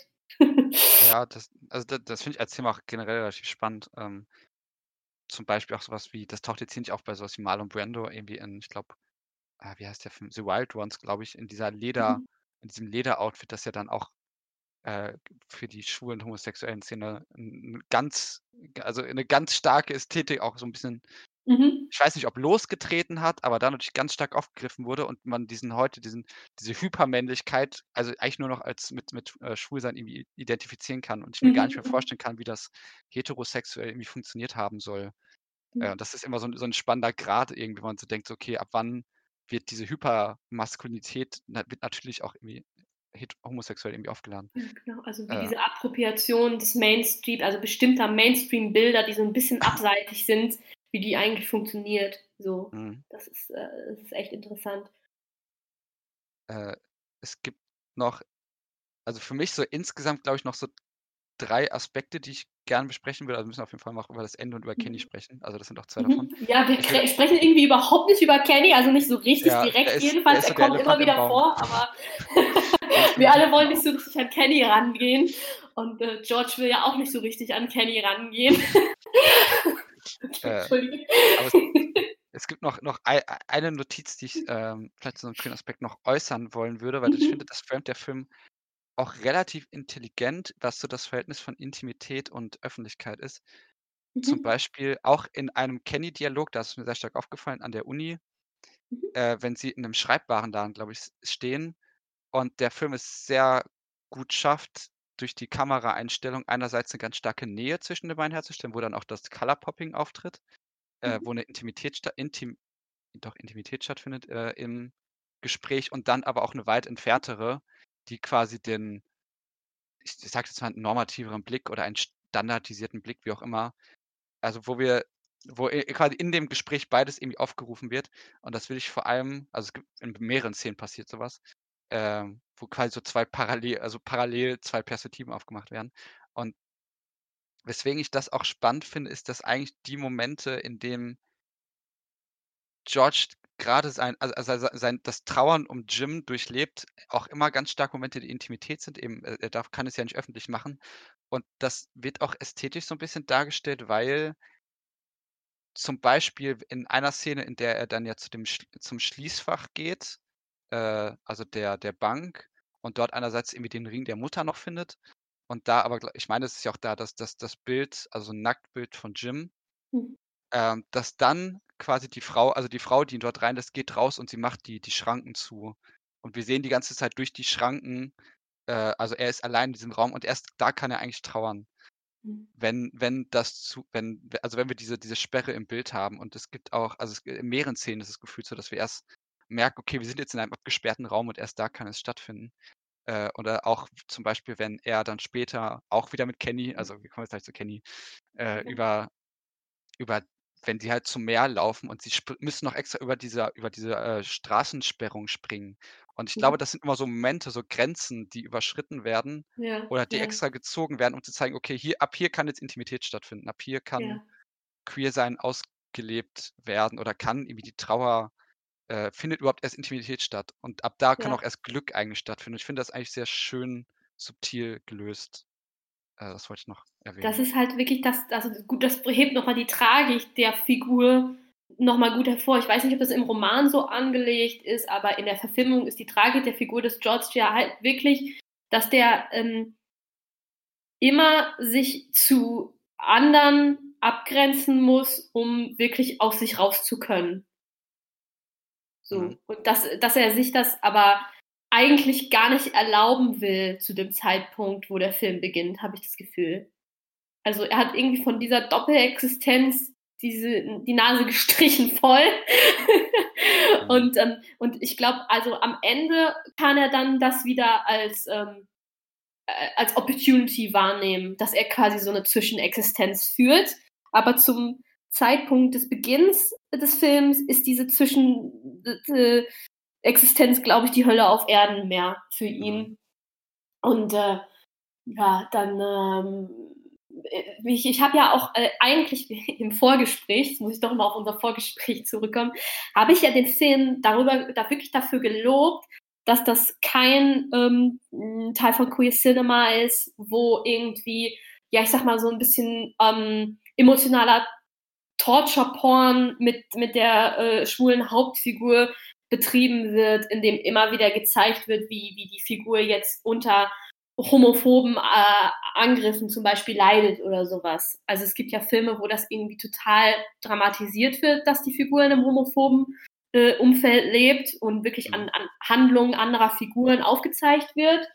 Und äh, dieser Film schafft es ja, die Homophobie irgendwie zu etablieren als Faktor und dann aber eigentlich so gut wie überhaupt nicht über sie zu sprechen und zu sagen, okay, das delegiere ich jetzt aber in den Hintergrund meines Films und das ist quasi so eine Form von Empowerment. Aber ich glaube, das ist mir vorher gar nicht so aufgefallen, der Film gibt ja einen Grund dafür, warum ähm, George so Probleme hat mit der Verarbeitung seiner Trauer. Weil, äh, und einer der Faktoren ist jetzt nicht nur, weil George halt so ist, wie er ist, sondern äh, einer der Faktoren ist, dass er ja ähm, aus homophoben Gründen von der Beerdigung seines Partners kategorisch ausgeschlossen war. Mhm. Weil es ist dieses Telefonat am Anfang, lustigerweise mit Don Draper, führte das Telefonat. also Madman 60s, ne, auch wichtig und Masculinity in Crisis und so, und so weiter und so fort. Und äh, dieser, dieser Cousin ähm, will ihm ja, äh, hat offenbar Mitgefühl, mehr Mitgefühl als der Rest der Familie, weil er teilt ihm ja mit, dass Jim gestorben ist. Und die Familie wollte ja nicht mal, äh, dass, dass äh, Josh überhaupt angerufen wird. Der Cousin hat sich ja darüber hinweggesetzt. Und dann muss aber auch der Cousin, der ja eigentlich empathisch ist, an diesem Moment dann halt diese Grenze ziehen und sagen, nein, ähm, Beerdigung ist nur was für äh, Leute mit heteronormativen Lebens Lebensentwürfen. Äh, und äh, das ist aber auch zutiefst kontrovers, dass ich jetzt überhaupt von Lebensentwürfen spreche. Weil, also das darf ich eigentlich nicht, weil äh, das, da sind wir wieder in diesem ganzen, was, was Charlie ja auch äh, repräsentiert, dieses so, schwul sein, das ist eine Phase, das ist ein Lifestyle, so, ne? Also, du merkst ja schon, wie in, in meine, in mein Sprechen diese Rhetorik der Norm äh, äh, einfließt. Also, das halt so, selbst heute so gut wie keiner von befreit, von so, äh, also auch total aufgeklärte Leute, sage ich jetzt mal, von der Homophobie, die einfach noch in unserer Gesellschaft äh, einen festen Platz hat. mhm. so. Und ähm, ja, das schafft der Film alles zu verpacken, ohne der Homophobie aber ein großes Spotlight zu geben. Er, er macht es schön subtil. Also ja. Das und das finde ich wirklich, wirklich extrem gut, immer noch. Es ist in die Ästhetik eingespeist. Und es gibt dann halt auch so, äh, so schöne Szenen, weil, also auch eine Szene, wo er trauern kann, wenn er, äh, also man hat wirklich das Gefühl, er, er sucht sich ja schon, oder so jede Gelegenheit, die ich fast so ein bisschen biete, also ist ja schon ein bisschen böse formuliert, aber wenn er diesen, den Hund von dieser Frau, also die haben ja, da saßen ja Hunde, und dann gibt es ja mhm. diese Frau, die den gleich, also einen Hund der gleichen Rasse besitzt, mhm. ähm, was wohl auch eine recht seltene Rasse ist. Gut, kann man vielleicht auch mhm. äh, dazu sagen, wie, wie als selten Homo äh, Homosexualität vielleicht angesehen wird.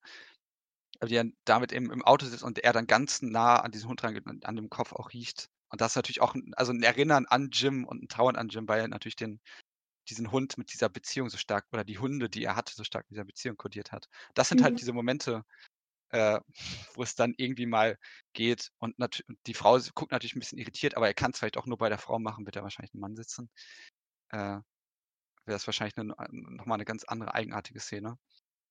Aber ich glaube, äh, ja. glaub, wir können mal dann noch versuchen, zu Kenny überzugehen. Stimmt, ja, wir umschiffen Kenny ganz halt großzügig. Also, also ich habe mehr über Carlos als über Kenny geredet und lustigerweise, ah, ich habe auch irgendwie das Gefühl, für mich war halt die Figur Carlos zugänglicher als für die Figur als, als die Figur Kenny, weil ich mhm. empfinde Kenny als eine unglaublich unzugängliche Figur. Also mehr als, als Charlie auf jeden Fall auch noch. Wo aber, weil ich auch das Gefühl habe, von Charlie habe ich nicht alles gesehen. So. Mhm. Ich, kann, ich begreife ja. Charlie nicht richtig, aber Kenny begreife ich halt am wenigsten. Ja, wir haben auch, das hat sich ja schon ausgegeben, wir haben auch verschiedene Lesarten zu Kenny. Ich, also ich, ich kann ihn mir auch nicht komplett erschließen. Also wir haben ja vielleicht noch also als, als Kontext für diejenigen, die es bisher gehört haben, ohne den Film gesehen zu haben, was glaube ich schon eine ziemlich anstrengende Sache wäre. Äh, Kenny ist halt ein Student an dieser Universität, der auch in der Vorlesung sitzt von George und der irgendwie aber als so, so, so eine Ausnahme geframed wird, der dann zu George auch hingeht, der auch ganz zu Beginn erfahren wir, ähm, auch die Sekretärin gefragt hat nach der Adresse von George. Also der ganz starkes Interesse irgendwie daran hat, mit George in Kontakt zu treten. Und der dann auch mit ihm spricht und der irgendwie so ein, ein anderer ist, jemand, der nicht so eingefallen ist wie vielleicht die anderen, der nicht dieses Männlichkeitsideal pflegt, was die anderen haben, der irgendwie offener ist, der interessiert an ihm ist, bei dem man aber auch nie so richtig weiß. Und das fragt sich George auch die ganze Zeit, was will der eigentlich von mir? Mhm. Und der aber irgendwie caring ist, dann geht es noch so ein bisschen um Drogenerfahrung, die man genommen hat. Äh, und man, immer wieder begegnet George Kenny und die beiden öffnen sich so ein bisschen gegenseitig. Und meine Lesart oder meine Vermutung war so ein bisschen, das auch inspiriert dadurch, dass David und ich äh, Inside Llewyn Davis vor einiger Zeit mal besprochen hatten und wir mhm. da sehr stark darüber gesprochen haben, über Figuren als mentale Projektion oder als mentale Bilder. Und wir haben natürlich, wir haben schon gesprochen, wie subjektiv dieser Film ist. Und jede Figur ist natürlich auch subjektiviert eben, wie wir, wie du es ja bei Charlie auch schon gesagt hast. Und ich das Gefühl hatte, dass George, weil, weil er ist narrativ, also wenn man den jetzt wirklich auf narrativer Ebene nur begreifen würde, finde ich ihn so schwer zu fassen. Weil es ist so eigenartig, dieser eine Student, der dann die, nach der Adresse fragt, der irgendwie anders ist als die anderen, der ganz stark natürlich eine Projektion und eine Fantasie auch ist, erstmal von George. Irgendwie die Vorstellung, dieser eine, der mich vielleicht aus meinem Elend rausholen kann. Mhm. Ähm, oder vielleicht auch dieser Wunsch, der da drin steckt und ist dann irgendwann diese die Szene am wenn sie dann am Strand ins Meer gehen und irgendwie, äh sich ausleben, äh, dass er dann ja auch danach sagt, wenn sie nackt also, wenn sie zurückgehen wollen zum Haus und Kenny, äh, steht da noch nackt und er dann so sagt so: „Ja, äh, aber irgendwie ich bin unsichtbar.“ So: „Da hast du es noch nicht begriffen“, irgendwie sowas sagt. Und das war der Moment, wo ich sagte: „Okay, man könnte echt versuchen, den halt mehr auf einer auf so einer Ebene zu lesen“, mhm. aus der ich aber trotzdem nicht so richtig schlau werde, was dann er dann eigentlich sein soll, weil irgendwie ist er haben wir ja schon vermutet, so eine gewisse Verkörperung oder Form von Jim, also dem dem verlorenen Freund oder er lässt sich sich zumindest darauf projizieren. Er ist aber irgendwie halt auch schon so 'ne Art Schutzengel, weil er Mhm. ja am Ende dann noch die Pistole nimmt. Äh, er Mhm. ist irgendwie so 'ne Seelsorge. Vielleicht sieht George auch 'n Teil von sich selbst da drin. Also, es ist irgendwie so 'ne ganz ambivalent also, ich werde auch nicht so schlau daraus, aber ich habe das also, du kannst natürlich gerne noch versuchen, den man kann halt noch versuchen, den Narrativ zu erörtern, aber ja, Mhm. ich begreife ihn auch nicht so richtig. Aber Ja, er aber es wichtig. ja, er ist wichtig, aber ich wie gesagt, ich ich so richtig kann fassen kann ich ihn auch nicht. Ähm, und ich bin ich bin auch gar nicht sicher, ob ob Nicholas Hoult jetzt hier so 'n anderes Modell von Männlichkeit, äh, ähm, verkörpert, weil ich meine, er trägt halt so 'n Polunder und so was. Ich das habe ich irgendwie als sehr, äh, 50s und Anfang 60s kompatibel empfunden für 'n jungen Mann so. Ähm, Nicholas Hoult hat einfach 'n so 'n ich sage mal, so 'n Pretty Boy Gesicht. Ja, ähm, ja, klar. Aber viele Männer in diesem Film sind sind, äh, schön und haben jetzt nicht irgendwie so harte maskuline Gesichtszüge. Ähm, also, es geht es es geht also jetzt irgendwie nicht darum, dass Nicholas Hoult jetzt einfach nur so 'n Objekt des Begehrens ist, ne, was es ja auch hätte sein können. Ich habe mich ja auch irgendwie so 'n bisschen an dem Altersunterschied gestoßen. Das ist hatte keine Lust darauf, dass das jetzt irgendwie so 'n Narrativ von der verbotenen Frucht wird oder so was. Und das schafft der Film ja dann auch irgendwie zu umschiffen. Ähm, obwohl das irgendwie ja auch da ist, ne? Also, es es spricht ja einmal der Altersunterschied spricht ja gegen die Beziehung und, äh, es es spricht auch, äh, dass er der äh, dass George, ähm, äh, Professor ist und und, äh, Kenny Student, spricht ja auch gegen 'ne sexuelle Affäre. Und, ähm, das ist halt das, was mir auch Probleme bei der Figur bereitet, dass ja auch der Film nie klarmacht, äh, hat jetzt zum Beispiel Kenny sexuelles Interesse an George oder so was. Ähm, und, ich hatte irgendwie erst das Gefühl, als ich fertig war mit dem Film: „Ja, das ist jetzt aber, ähm, blöd, dass die beiden sich einander nicht offenbaren müssen.“ Ähm, weil ich habe die Figur eigentlich erst so gelesen, einfach so relativ banal als jemand, ähm, der, ähm, irgendwie, ja, sich George anvertrauen möchte, weil er zum Beispiel halt auch irgendwie, äh, äh, 'n schwuler Mann ist oder so. Aber das confirmed der Film ja eigentlich nicht. Und erst, ähm, fand ich das komisch, aber im Nachhinein finde ich das, glaube ich, auch gut. Worüber ich mich auch immer noch 'n bisschen ärgere, ist George also, verweigert sich ja, äh, äh, gegenüber irgendwie Kenny zu outen, weil er sagt ja nicht, er hätte mit seinem Partner irgendwie in dem Haus zusammen gewohnt, wenn die beiden bei George zu Hause sind, sondern er sagt ihm gegenüber, er hat hier mit einem Freund, äh, gewohnt. Was das fand ich halt 'ne ganz komische Geste. Ähm, und, äh, ich weiß auch noch nicht, warum warum die Figur in dem Moment dieses, ähm diese Notwendigkeit empfunden hat, sich nicht zu outen. Ähm, und ich glaube ich habe irgendwie das Gefühl, ich ich habe irgendwas übersehen in der ganzen Konstellation. Ähm, so so irgendwie deutet der Film dann ja auch an, dass Kenny die Bestätigung hat, dass George, äh, ähm, äh, schwul ist, weil er das Nacktfoto von Jim findet. Darauf hat er aber auch irgendwie überhaupt keine Reaktion. Also, ich kann seine Reaktion nicht deuten, ob seine Reaktion Akzeptanz ist, ob er sich irgendwie in seiner Ahnung bestätigt fühlt, ob er das irgendwie merkwürdig findet. Das kann ich alles überhaupt nicht ablesen. Ich weiß einfach nicht, was in dieser Figur genau vor sich geht. Und dadurch kommt halt so schon so 'n bisschen dieser Schutzengel-Eindruck, äh, auf. Äh, also, was was du irgendwie meintest, dass das halt dass die Figur, wenn sie sagt: „Wir sind doch unsichtbar“ also, ich meine nämlich auch, sie sagt „wir“ Plural und nicht „ich bin unsichtbar“, dass das irgendwie dann wörtlich zu nehmen ist und das ja wirklich nur 'ne Projektion von George ist. Und ich hatte das mehr so bezogen auf Georges vorher äh, vorherige Aussagen in in der, äh, Vorlesung zu unsichtbaren Minoritäten. Also, dass dass, Mhm. ähm dass er eben ja, das ist halt die Sache. Ich kann gar nicht sagen, wa was ist Kenny eigentlich und ist das überhaupt wichtig, was Kenny ist? So, ist ist Kenny schwul? Ist Kenny bisexuell? Ist ist Kenny asexuell? Geht es Kenny überhaupt darum, mit George zu zu connecten, weil er denkt, George könnte auch schwul sein? Oder hat das mit überhaupt alles nichts miteinander zu tun? Und, ähm, am Ende, ähm, habe ich überlegt, also George ist ja vielleicht einerseits eine Reflexion von, von Jim, äh, Quatsch, nicht George, Kenny ist einerseits eine Reflexion von, von Jim, aber andererseits hat er ja auch irgendwie ein bisschen Ähnlichkeit vielleicht mit dem jungen George, einfach auf einer so äh, oberflächlichen Ebene, dass er ja auch irgendwie explizit sagt, er hätte jetzt, er, er hätte mit seiner Freundin Louis hätte auch ein paar Mal geschlafen früher, aber das ist jetzt auch vorbei. Und das ist ja auch eine Sache, die George irgendwie ähm, zugibt, ne? dass er mit Frauen früher geschlafen hat, aber dass er jetzt quasi so weit gereift ist, dass er das jetzt irgendwie nicht mehr macht. Und das ist das, was so ein bisschen chauvinistisch rüberkommt. So, ja, wenn wir jung sind, schlafen wir da nicht alle mit Frauen so. Ähm, ja, Aber keine Ahnung. schön sagt, nö. Ja, Also, und so kam ich auch irgendwie auf den Trichter, dass das jetzt irgendwie ähm, Kenny eine neue Generation repräsentiert, die angeleitet werden muss, einfach über diese beiden, diesen Common Denominator, der eigentlich super oberflächlich ist zwischen den beiden Figuren. Und dann letztendlich habe ich mich dann ja dagegen entschieden, gegen diese Interpretation der neuen Generation, die irgendwie angeleitet werden muss. Also, dass das George Motivation am Ende ist, doch nicht sich das Leben zu nehmen, weil ich sage, okay, das ist ein super heteronormatives äh, äh, Narrativ. Wir müssen jetzt irgendwie doch die, die nachwachsende Generation weiter anleiten, selbst wenn das jetzt irgendwie in einen queeren Kontext eingebettet ist.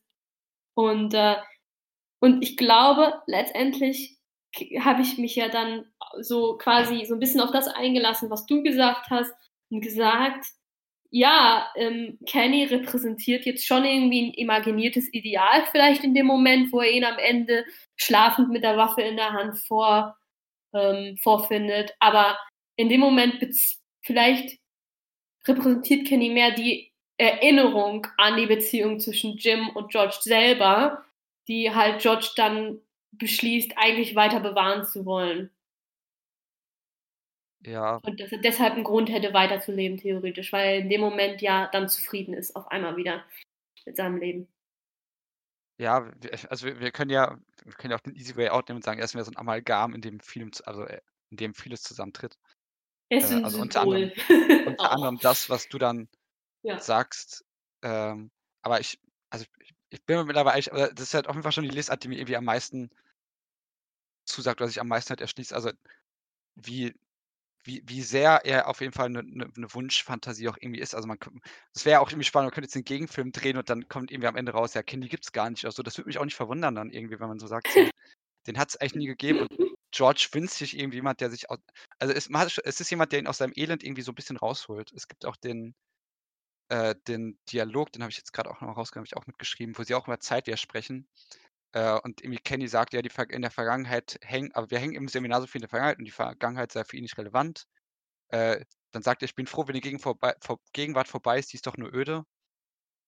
Äh, und dann äh, sprechen sie irgendwie, ich, ich glaube, weil er irgendwie, ich glaube, er hat irgendwie einen Zukunftszugang oder so. Ich, ich habe jetzt, glaube ich, den letzten Satz dazu nicht gesprochen, aber wo dann auch irgendwie die Zeitvorstellung der beiden wieder so auf, ein bisschen aufeinander prallen. Äh, und das aber auch der Moment ist, in dem George tatsächlich wieder den Moment dann auch leben kann, weil dann sagen wir irgendwie, okay, auf heute Abend, also auf ein Jetzt, das George ja sonst immer so schlimm findet.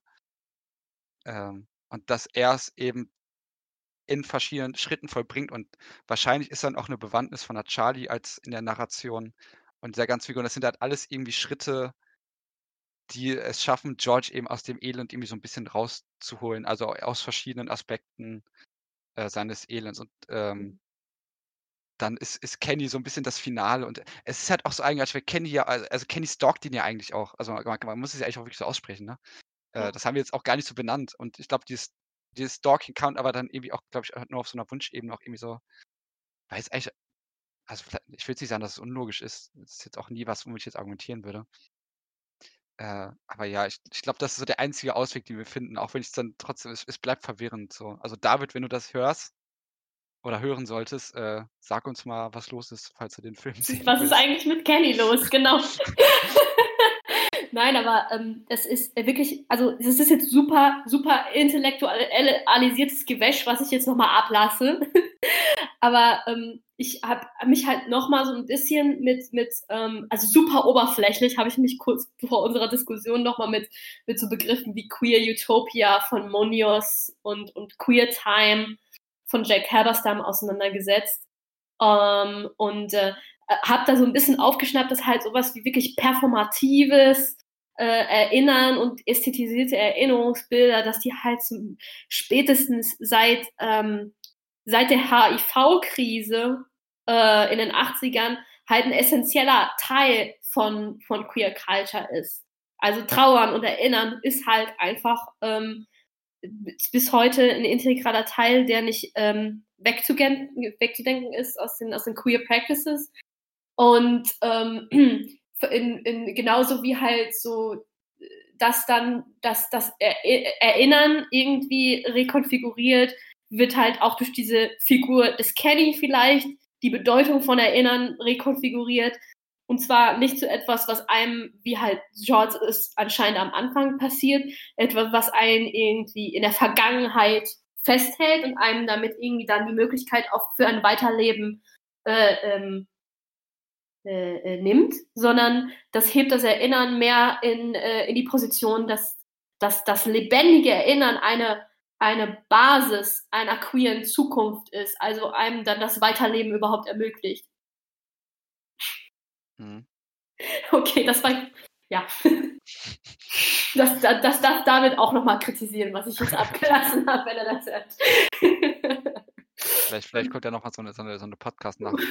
Und äh, ach ja, jetzt, wo ich das jetzt, wo ich, wo ich schon so Name-Dropping mache, ähm, dieses ganze, ähm, so diese, ich sag mal, der Genuss an der Oberfläche, den der Film hat, das passt natürlich auch äh, zu Susan Sonntags Essay über Camp, das im Prinzip ähm, Camp-Ästhetik ein äh, sehr inniges Kommunizieren ist durch, durch Codes auf der Oberfläche, ähm, die halt auch, ich sag mal, in der, zumindest in der frühen ähm, queeren und schwulen Kultur eine große ähm, Rolle spielen, wo man sich halt ständig verstecken musste. Und dann dieses so dieses dieses etwas überzogene, dieses Color Popping und so weiter wäre dann ein Teil dieser Camp-Strategien im Endeffekt. Mhm. Ja. Okay. Da haben, haben wir doch noch mal ein paar schöne Lesetipps. Genau. Susan Sonntag haben ja auch nicht noch alle, äh, nicht schon alle längst gelesen, wahrscheinlich, die sich für den Film interessieren, aber ja. Also keine ah. Ahnung, ich gehe bei Susan Sonntag immer davon aus, dass es wirklich jeder, der sich eh auch nur ein bisschen ne, für, für solche Filme interessiert, das wirklich schon kotzen, auskotzen kann, wieder inhaltlich. Äh, ja, ich überlege gerade, also ich, ich glaube, ich werde jetzt äh, eine Mini-Frage jetzt vielleicht noch, weil das verstehe ich einfach nicht. Ich glaube, weiß auch nicht, ob du mir dazu immer sagen kannst. Äh, ganz am Ende, oder vielleicht, vielleicht sollten wir nochmal das, das Ende, Ende dann nochmal, weil vielleicht generell noch, noch mal kurz aufdröseln, weil George schafft es ja, äh, er, er, er kommt aus seinem Elend ja frei. Wir sehen dann ja auch in der Symbolszene mit dem Ertrinken, dass er dann doch es schafft, äh, an die mhm. Luft zu kommen, das Wasser zu verlassen. Ähm, und dann verbrennt er ja auch die Briefe. Also das ist mhm. ja auch noch, das haben wir jetzt auch gar nicht erwähnt, das erkläre ich jetzt nur kurz. Er, er plant ja seinen Suizid auch sehr minutiös und diese Szenen, wo er dann auch versucht, im Szenen sich umzubringen, die ja auch sehr humorvoll an, angehaucht sind, ähm, weil er das ja nicht schafft und dann geht er dann doch zu Charlie.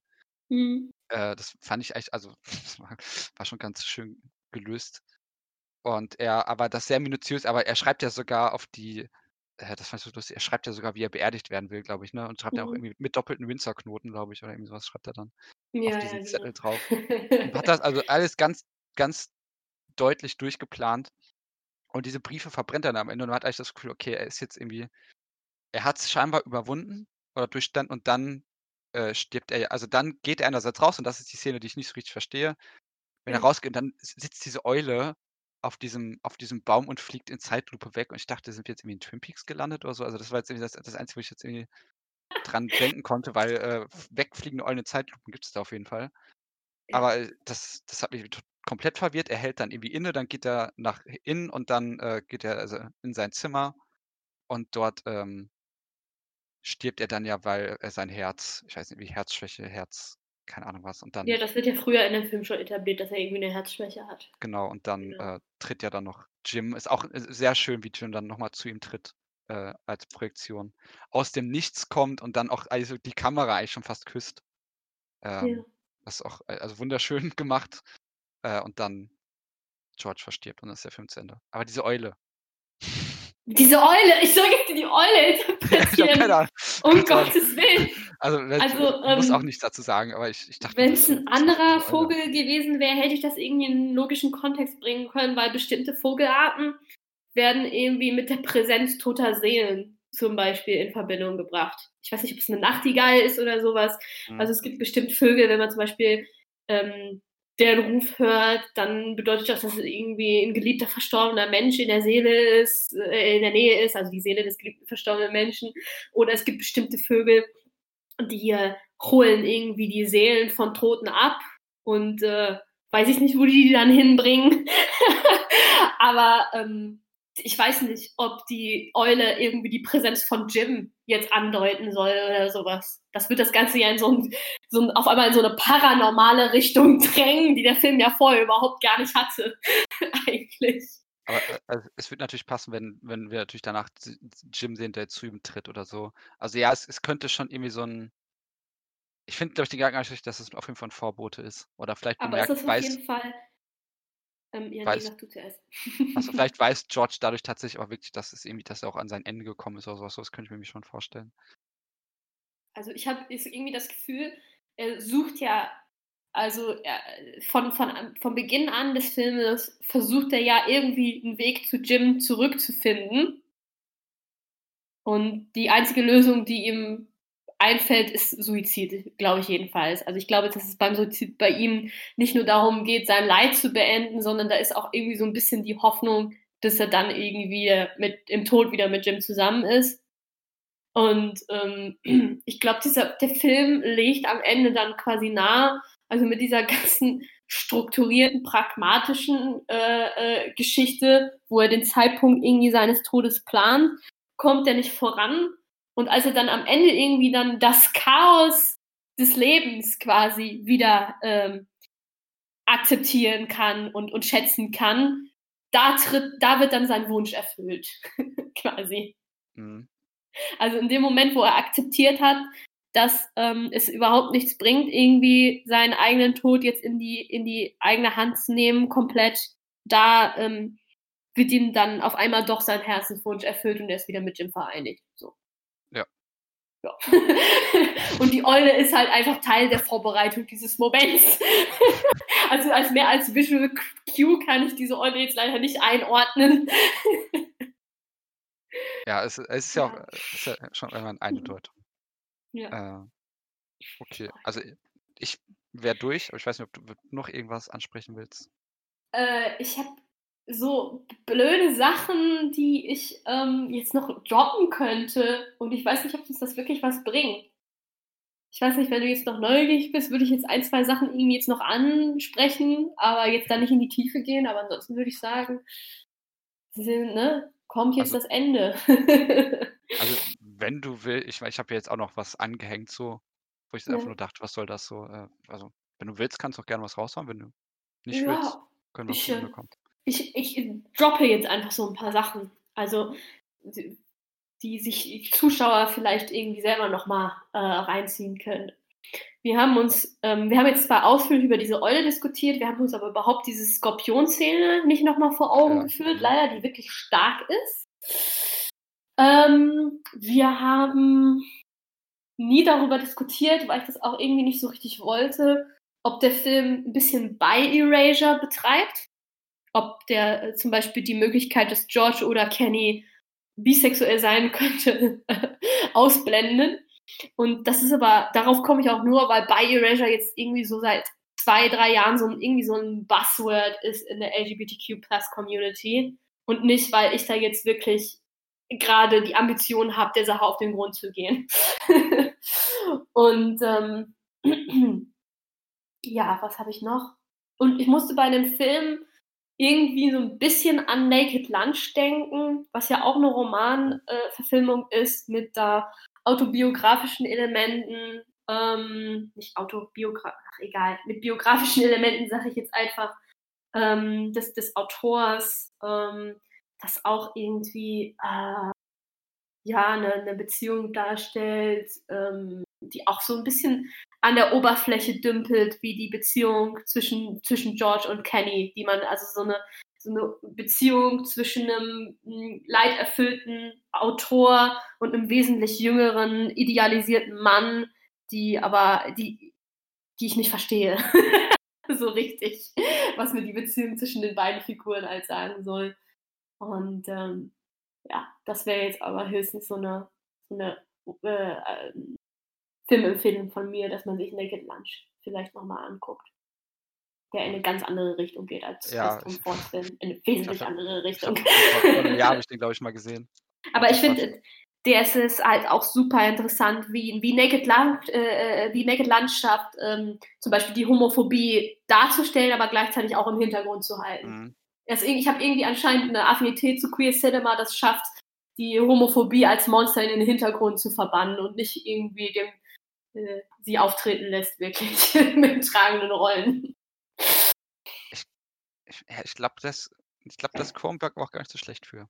Äh, Ja, ich habe hab das Gefühl, in Existenz, über den wir ja irgendwie im Podcast gesprochen hatten, kann man das, glaube ich, also auf einer ganz subtilen Ebene, aber äh, wenn dann so Penetration oder was angedeutet wird, da Mhm. äh, kann man da, glaube ich, das auch so ein bisschen drin sehen. Obwohl ich jetzt, also die, die Verbindung zu Naked Lunch passt, glaube ich, ein bisschen, aber da also sind wir natürlich in ganz anderen Genres äh, gelandet, als wir es jetzt hier sind. Ja, aber ich weiß nicht, nur wegen dieser Konstellation, ähm, Roman wird verfilmt, der eigentlich super schwierig zu verfilmen ist, einfach wegen, wegen des Modus, in dem der Autor geschrieben hat und äh, hat dann irgendwelche ähm, biografischen Einschläge von dem Autor. Das ist fiel mir irgendwie dazu nur ein, weil ich glaube, Mhm. keinen anderen Film gesehen habe bisher, der in diese, diese gleiche strategische äh, Richtung ging. Ja, ich, ich würde an der Stelle, glaube ich, nochmal auf jeden Fall mal empfehlen, sich Inside Llewyn Davis mal anzugucken oder vielleicht auch die Folge zu hören. Äh, das, der schlägt da auch in eine recht gleiche Kerbe, also auch wenn es nicht um Homosexualität geht, aber äh, diese Sinnsuche und diese Trauer, also es ist ja, ein, wir haben gesagt schon, es ist ein Trauerfilm, äh, der dann Mhm. auch noch da spielt, dann auch in den 60er Jahren, wenn es um mentale Bilder geht. Ähm, das konnte auf jeden Fall noch empfehlen. Aber da will ich jetzt vielleicht dann noch, weil ich schätze, dann haben wir jetzt unsere Filmbesprechungen durch. Ähm, will ich jetzt noch fragen, willst du noch irgendwie sowas empfehlen oder nicht empfehlen? Hast du irgendwas? Oder sollen wir einfach zum Ende kommen? Ich weiß nicht, ob ich noch irgendwas hätte. Ich hätte theoretisch noch Sachen, aber ähm, das sind hauptsächlich ähm, Serien, mit denen ich jetzt eine Obsession habe. Und äh, der Film, den ich zuletzt mit Freunden gesehen habe, weil ich muss sagen, durch diese ganze Pandemiesituation ist es für mich jetzt wirklich was Besonderes, wenn ich zwischendurch doch nochmal schaffe, mit Freunden zusammen einen Film zu gucken. Deshalb Mhm. name droppe ich den Film jetzt einfach mal als, als ausdrückliche Empfehlung. Und zwar ist das ähm, Broken Flowers mit Bill Murray, was auch irgendwie ein Trauerfilm ist, allerdings keine Trauer über den Tod. und, ähm, und ansonsten ähm, habe ich im Moment eine Obsession mit äh, Serien und Filmen, in denen, also die quasi moderne Fabeln darstellen, in denen äh, menschliche Verhältnisse ähm, durch das Medium von anthropomorphischen tierischen Figuren dargestellt wird. Aber ich habe da jetzt so eine lange Latte von, von Serien und Filmen, die ich da empfehlen würde. Ich glaube, das äh, hebe ich mir für eine andere Folge vielleicht auf. Vielleicht in einer, in der über Fantastic Mr. Fox oder sowas sprechen. Ja, Fantastic Mr. Fox, klar, auf jeden Fall. Ähm, aber ich habe auch ähm, so dann Sachen geguckt, die mehr so in die Anime-Richtung gehen, sowas wie äh, zum Beispiel Beastars und Agretsuko und sowas. Mhm. Naja, aber egal, wie gesagt, ich habe da eine ganze Liste und irgendwann, wenn der Kontext sich ergibt, werde ich diese Liste auf euch loslassen. Man darf gespannt sein. Ich habe, Ja. glaube ich, auch nur eine Sache, die ich kurz erwähnen will. Den, den mochte ich echt ganz gerne. Ich habe noch nichts von Wonka Wai gesehen, aber auf Mubi gab es My Blueberry Nights. Äh, das ist irgendwie, ich glaube, sein erster amerikanischer Film, den er gedreht hat. Also zumindest auch ein amerikanischer Cast. Und den habe ich eigentlich ganz, ganz gerne gesehen. Also auch wenn viele sagen, das ist eher so äh, im unteren oder in der, im unteren Drittel, der unteren Hälfte von Wonka Wai anzusiedeln. Äh, also ich habe jetzt seine großen Filme noch nicht gesehen, aber man assoziiert ihn ja auf jeden Fall eher mit anderen Filmen. Äh, aber den habe ich eigentlich ganz, ganz gerne gesehen. Also so ein Mix aus, äh, in der zweiten Hälfte ein Road-Movie, aber eigentlich geht es vor allem darum, um Begegnungen. Also eigentlich ein Liebesfilm, aber damit sich diese Liebe etablieren kann äh, zwischen einem, einer Frau und einem Mann, muss diese Frau erstmal bestimmte Sachen, äh, be bestimmte Begegnungen erfahren. Äh, und das spielt halt sehr stark, also sehr viel in der Nacht, in, äh, vor allem in Dinern. Und sie trifft halt auf sehr viele gebrochene, zerstörte Existenzen. Ähm, Mhm. Und den fand ich eigentlich ganz schön. Also, so 'n paar Sachen ka kann dann stören da, glaube ich, halt auch viele dran. Äh, aber ich würde den vielleicht so leicht empfehlen. Und ja, dann sind wir, glaube ich, auch am Ende. Es hat mich sehr gefreut Ja, mich mit dir über auch. diesen Film zu sprechen. Äh, wir haben, glaube ich, auch ziemlich viel also, wir haben auf jeden Fall sehr viel dazu gesagt. Ich glaube auch viel rausgeholt. Wir haben viel geschwärmt, wir haben unsere Ignoranz an mehreren Stellen zugegeben. Wir wissen, dass wir nichts wissen. Ja, und das d glaube das ist ja auch offen. Also, ich muss auch sagen, das ist, glaube ich, so von von allen also, einer meiner liebsten Filme, die wir hier besprochen haben bisher. Also, ich kann auch verstehen, warum. Auch wenn ich den bis heute also, bis bis bis, äh was heißt bis heute, bis, äh, vorgestern noch nie in meinem Leben gesehen hatte. Ähm, das das kann ich verstehen, dass das der Lieblingsfilm von von wahrscheinlich einigen Leuten sein könnte oder einer Mhm. der Lieblingsfilme. Ich habe Ja, der überhaupt nicht über den Trailer gesprochen, ist mir jetzt im Nachgang aufgefallen, aber ist Der ist auch auch egal. echt cool. Ja, der Trailer, der macht richtig neugierig, ähm, komplett auch komplett kommt komplett ohne Dialog aus. Und, ähm, ich habe aber auch gehört, dass der Trailer irgendwie kontrovers sein sollte, aber ich habe die ganzen kontroversen Sachen jetzt auch über bezüglich des Marketings, ähm, des Films und und, äh, alles gedroppt und ich bin auch nicht mehr auf die Objektifizierung von Frauen, äh, in in Toms äh, Tom Fords Werbekampagnen, ähm, zurückgekommen Mhm. und auch überhaupt nicht auf Nocturnal Animals, wo irgendwie fast schon so 'ne Art De-Objektifizierung von Frauenkörpern stattfindet und, ähm, ja. Ist wir müssen ein zum zum Ende kommen, glaube ich. Denn ich sehne das Ende langsam ein bisschen herbei. Ja. Okay, dann äh, haltet Corona durch. Ich weiß nicht, irgend irgendeine Schluss Schlussphase. Haltet durch. Es ist vielleicht hoffentlich bald vorbei. Guckt schöne Filme. Guckt Single Man, guckt irgendwas anderes von dem, was wir Rock empfohlen haben. Flowers. Rock Genau. Flowers, Blueberry Nights vielleicht auch. Ja. Und, äh, habt eine schöne Zeit und bis zum nächsten Mal. Tschüss.